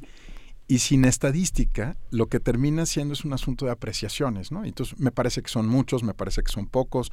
Eh, es bien difícil, por ejemplo, dimensionar una tragedia, porque para mí, a partir de una muerte es una tragedia, ¿no? No, no tienes que esperar a que sean 120 para que sea muy trágico algo, con que hubiera muerto una persona por estar participando de un, de un robo de combustible y, muriera, digamos, la vida vale igual, ¿no? En, en uno y en mil y en cinco mil. Se vuelve mucho más, eh, eh, pues si quieren, crudo, ¿no? Ver cientos de personas muertas, pero no deja de ser, la, la vida de una persona es, es igualmente delicada. Creo que nos falta meterle datos a la conversación. O sea, creo que justo eh, lo, que, lo que nos ha pasado es que terminamos todos los días reaccionando a la coyuntura, no tenemos pues estadística sólida eh, y no estamos discutiendo sobre los patrones de conducta, estamos discutiendo sobre eventos que son noticiosos, que son importantes, pero, pero a mí siempre me gusta, por eso me gusta tanto la estadística, porque la estadística tiene una, siempre te ubica un poco, ¿no? voy a poner un ejemplo clásico de estadística para los que somos politólogos. Eh, una mayoría se consigue, una mayoría simple, a partir del 51% de los votos, ¿no? ¿Existen las amplias mayorías? No. O sea, a partir del 51 es mayoría hasta el 100. Pero en nuestro lenguaje popular, ¿no? Usamos una amplísima mayoría, ¿no? Este, ¿Y eso qué significa? O sea, ¿cómo son las amplísimas mayorías en comparación con las pequeñísimas minorías? La que se necesita para reformar la Constitución. Entonces es una mayoría calificada, ¿no? Y entonces dices, ah, mira, tiene una tiene mayoría calificada y puede reformar la Constitución, pero empiezas a cambiar la conversación, ¿no? Te sales de los adjetivos y empiezas a describir mucho más el tema. ¿Qué creo que nos, nos va a pasar eh, en los próximos años? Eh, y citas al tema del presidente. El presidente reaccionó bien con el índice digamos, en términos de un jefe de Estado dijo, me duele mucho, es algo que me irrita, eh, no me gusta que México esté en la posición 138 de 180 países, pero también sabe que este va a ser el rasero contra el que se le va a medir a él, ¿no? O sea, lo que él sabe es que esta es la última calificación del presidente Enrique Peña Nieto. Y que a partir de, de, hoy, lo que se evalúe a nivel internacional, eh, pues va a ser su calificación. Y ahí digamos, puede entrar o no en las descalificaciones de si es fifi, no es fifi, este, eh, son unos tramposos. Pero yo creo que él sabe muy bien que, que, a quien tiene que convencer, por supuesto, es a la sociedad mexicana, pero sobre todo tiene que darle elementos técnicos a este público muy informado, que no se va a ir con la finta de la declaración de prensa. Que lo que va a decir es, de las 7.000 carpetas abiertas para el huachicol, ¿cuántas se judicializaron? ¿Cuántas terminaron en procesos que hubo una detención? ¿Y cuántas sentencias hubo al final del camino? Ya, la opinión pública internacional no te va a preguntar cuántas carpetas tienes, como se pregunta en la mañanera, ¿no? Te va a preguntar cuántas sentencias en firme hay. Y luego va a decir, usted mencionó que había 5 mil millones de dólares al día perdidos. Ese señor no se esfumó, ¿verdad? Está en alguna cuenta de banco. No, no, no es, ¿En cuál? ¿En dónde estaba? Si está en las Islas Caimán y no lo puede repatriar, pues a lo mejor lo podremos comprender, ¿no? Y decir, ah, bueno, este, o está en Suiza y los suizos no quieren soltar el dinero, como nos pasó con Raúl Salinas hace algunos años. Pero le van a preguntar eso, es decir, ¿dónde están esos miles de millones de pesos? Le van a preguntar también, oiga, usted decía que estaban involucradas 220 unidades económicas, ¿no? El SAT está investigando por desviación eh, o por eh, temas fiscales. ¿Qué pasó con los 220? El juez les otorgó, oiga, es que el juez les otorgó un amparo a uno de ellos. Y ya, o sea, nada más.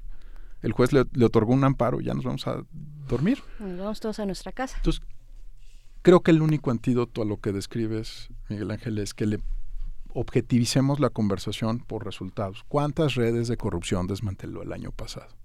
Yo no dudo que le estén echando ganas. ¿eh? ¿Qué pasó al final? ¿Cuántas redes de corrupción desmanteló? Una, dos, cincuenta, treinta y cinco. ¿Cuántas cada gobernador en los estados? Eh, me robo un segundo más para decirlo. Por ejemplo, hubo una nota muy interesante en el informador de Jalisco eh, que le preguntó al fiscal anticorrupción del Estado, que había sido seleccionado con un proceso competitivo, le hizo la pregunta, ¿no? A partir del eh, IPC, le dijo, oiga, ¿cuántas redes de corrupción lleva desmanteladas? Me dice, bueno, llevo cinco casos. ¿Cinco casos son cinco redes? No, no, cinco casos son cinco personas. Oiga, ¿y por qué los está investigando? Por abuso de autoridad. ¿En qué? En la policía. Oiga, y no hay, en un lugar donde está Jalisco Nueva Generación, ¿no, ¿no hay otra red de corrupción? Y bueno, no, no, no sean impacientes, ¿no? Este, creo que el, el único antídoto es ponerle números y ver cuál es el resultado final de las acciones que tome cualquier gobierno, ¿eh? sin importar su signo político. Ay, Eduardo, ponerle números cuando además sabemos que, pues, cómo está la situación en el INEGI, ¿no? Que nos quieren quitar datos, nos quieren quitar esos datos y, pues, quién tiene las facultades, las capacidades más que el Estado o un organismo como el, INEGI para recuperar todos esos datos que después son importantes para hacer precisamente este tipo de estudios. Este, pues ya, se nos acabó el tiempo. Ahora sí, Eduardo. Yo se lo robé, hombre, no se acabó. No, no, no. No, no, no, más bien este, lo disfrutamos bastante. Creo que era Almon Iberba la, la, referencia que haces de cultura política no lo lean, por favor, no mucho daño. Que además es enorme, sí, no lo lean. Yo también soy politóloga, así es ah, que padecí de lo mismo. Eduardo Borges, director ejecutivo de Transparencia Internacional México, Transparencia Mexicana, eh, muchas gracias por estar por acá. Gracias a ti, Berenice, Miguel Ángel, muchas gracias. Sí, gran lección y gran, gran, gran aprendizaje para todos nosotros. Vamos a despedirnos hoy ya con música, con The Funkies. Mimbo y les damos las gracias por estar con nosotros, Berenice. Esto fue Primer Movimiento. El mundo es de la universidad. Onye mmanya onye mmanya nne onye mmanya ndị obodo anyị mmanya abịala.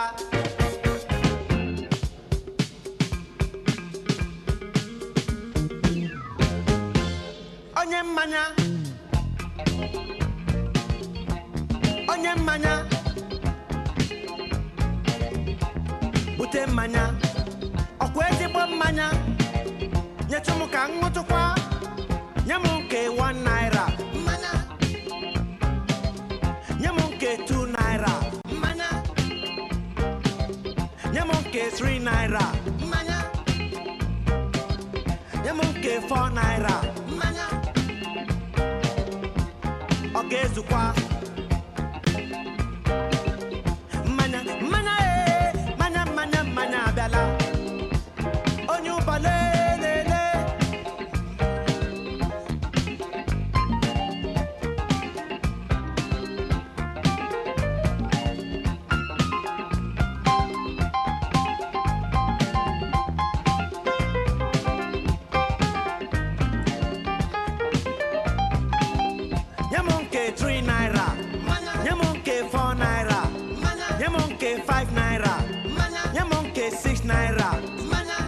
ọ ga-ezukwa mmanya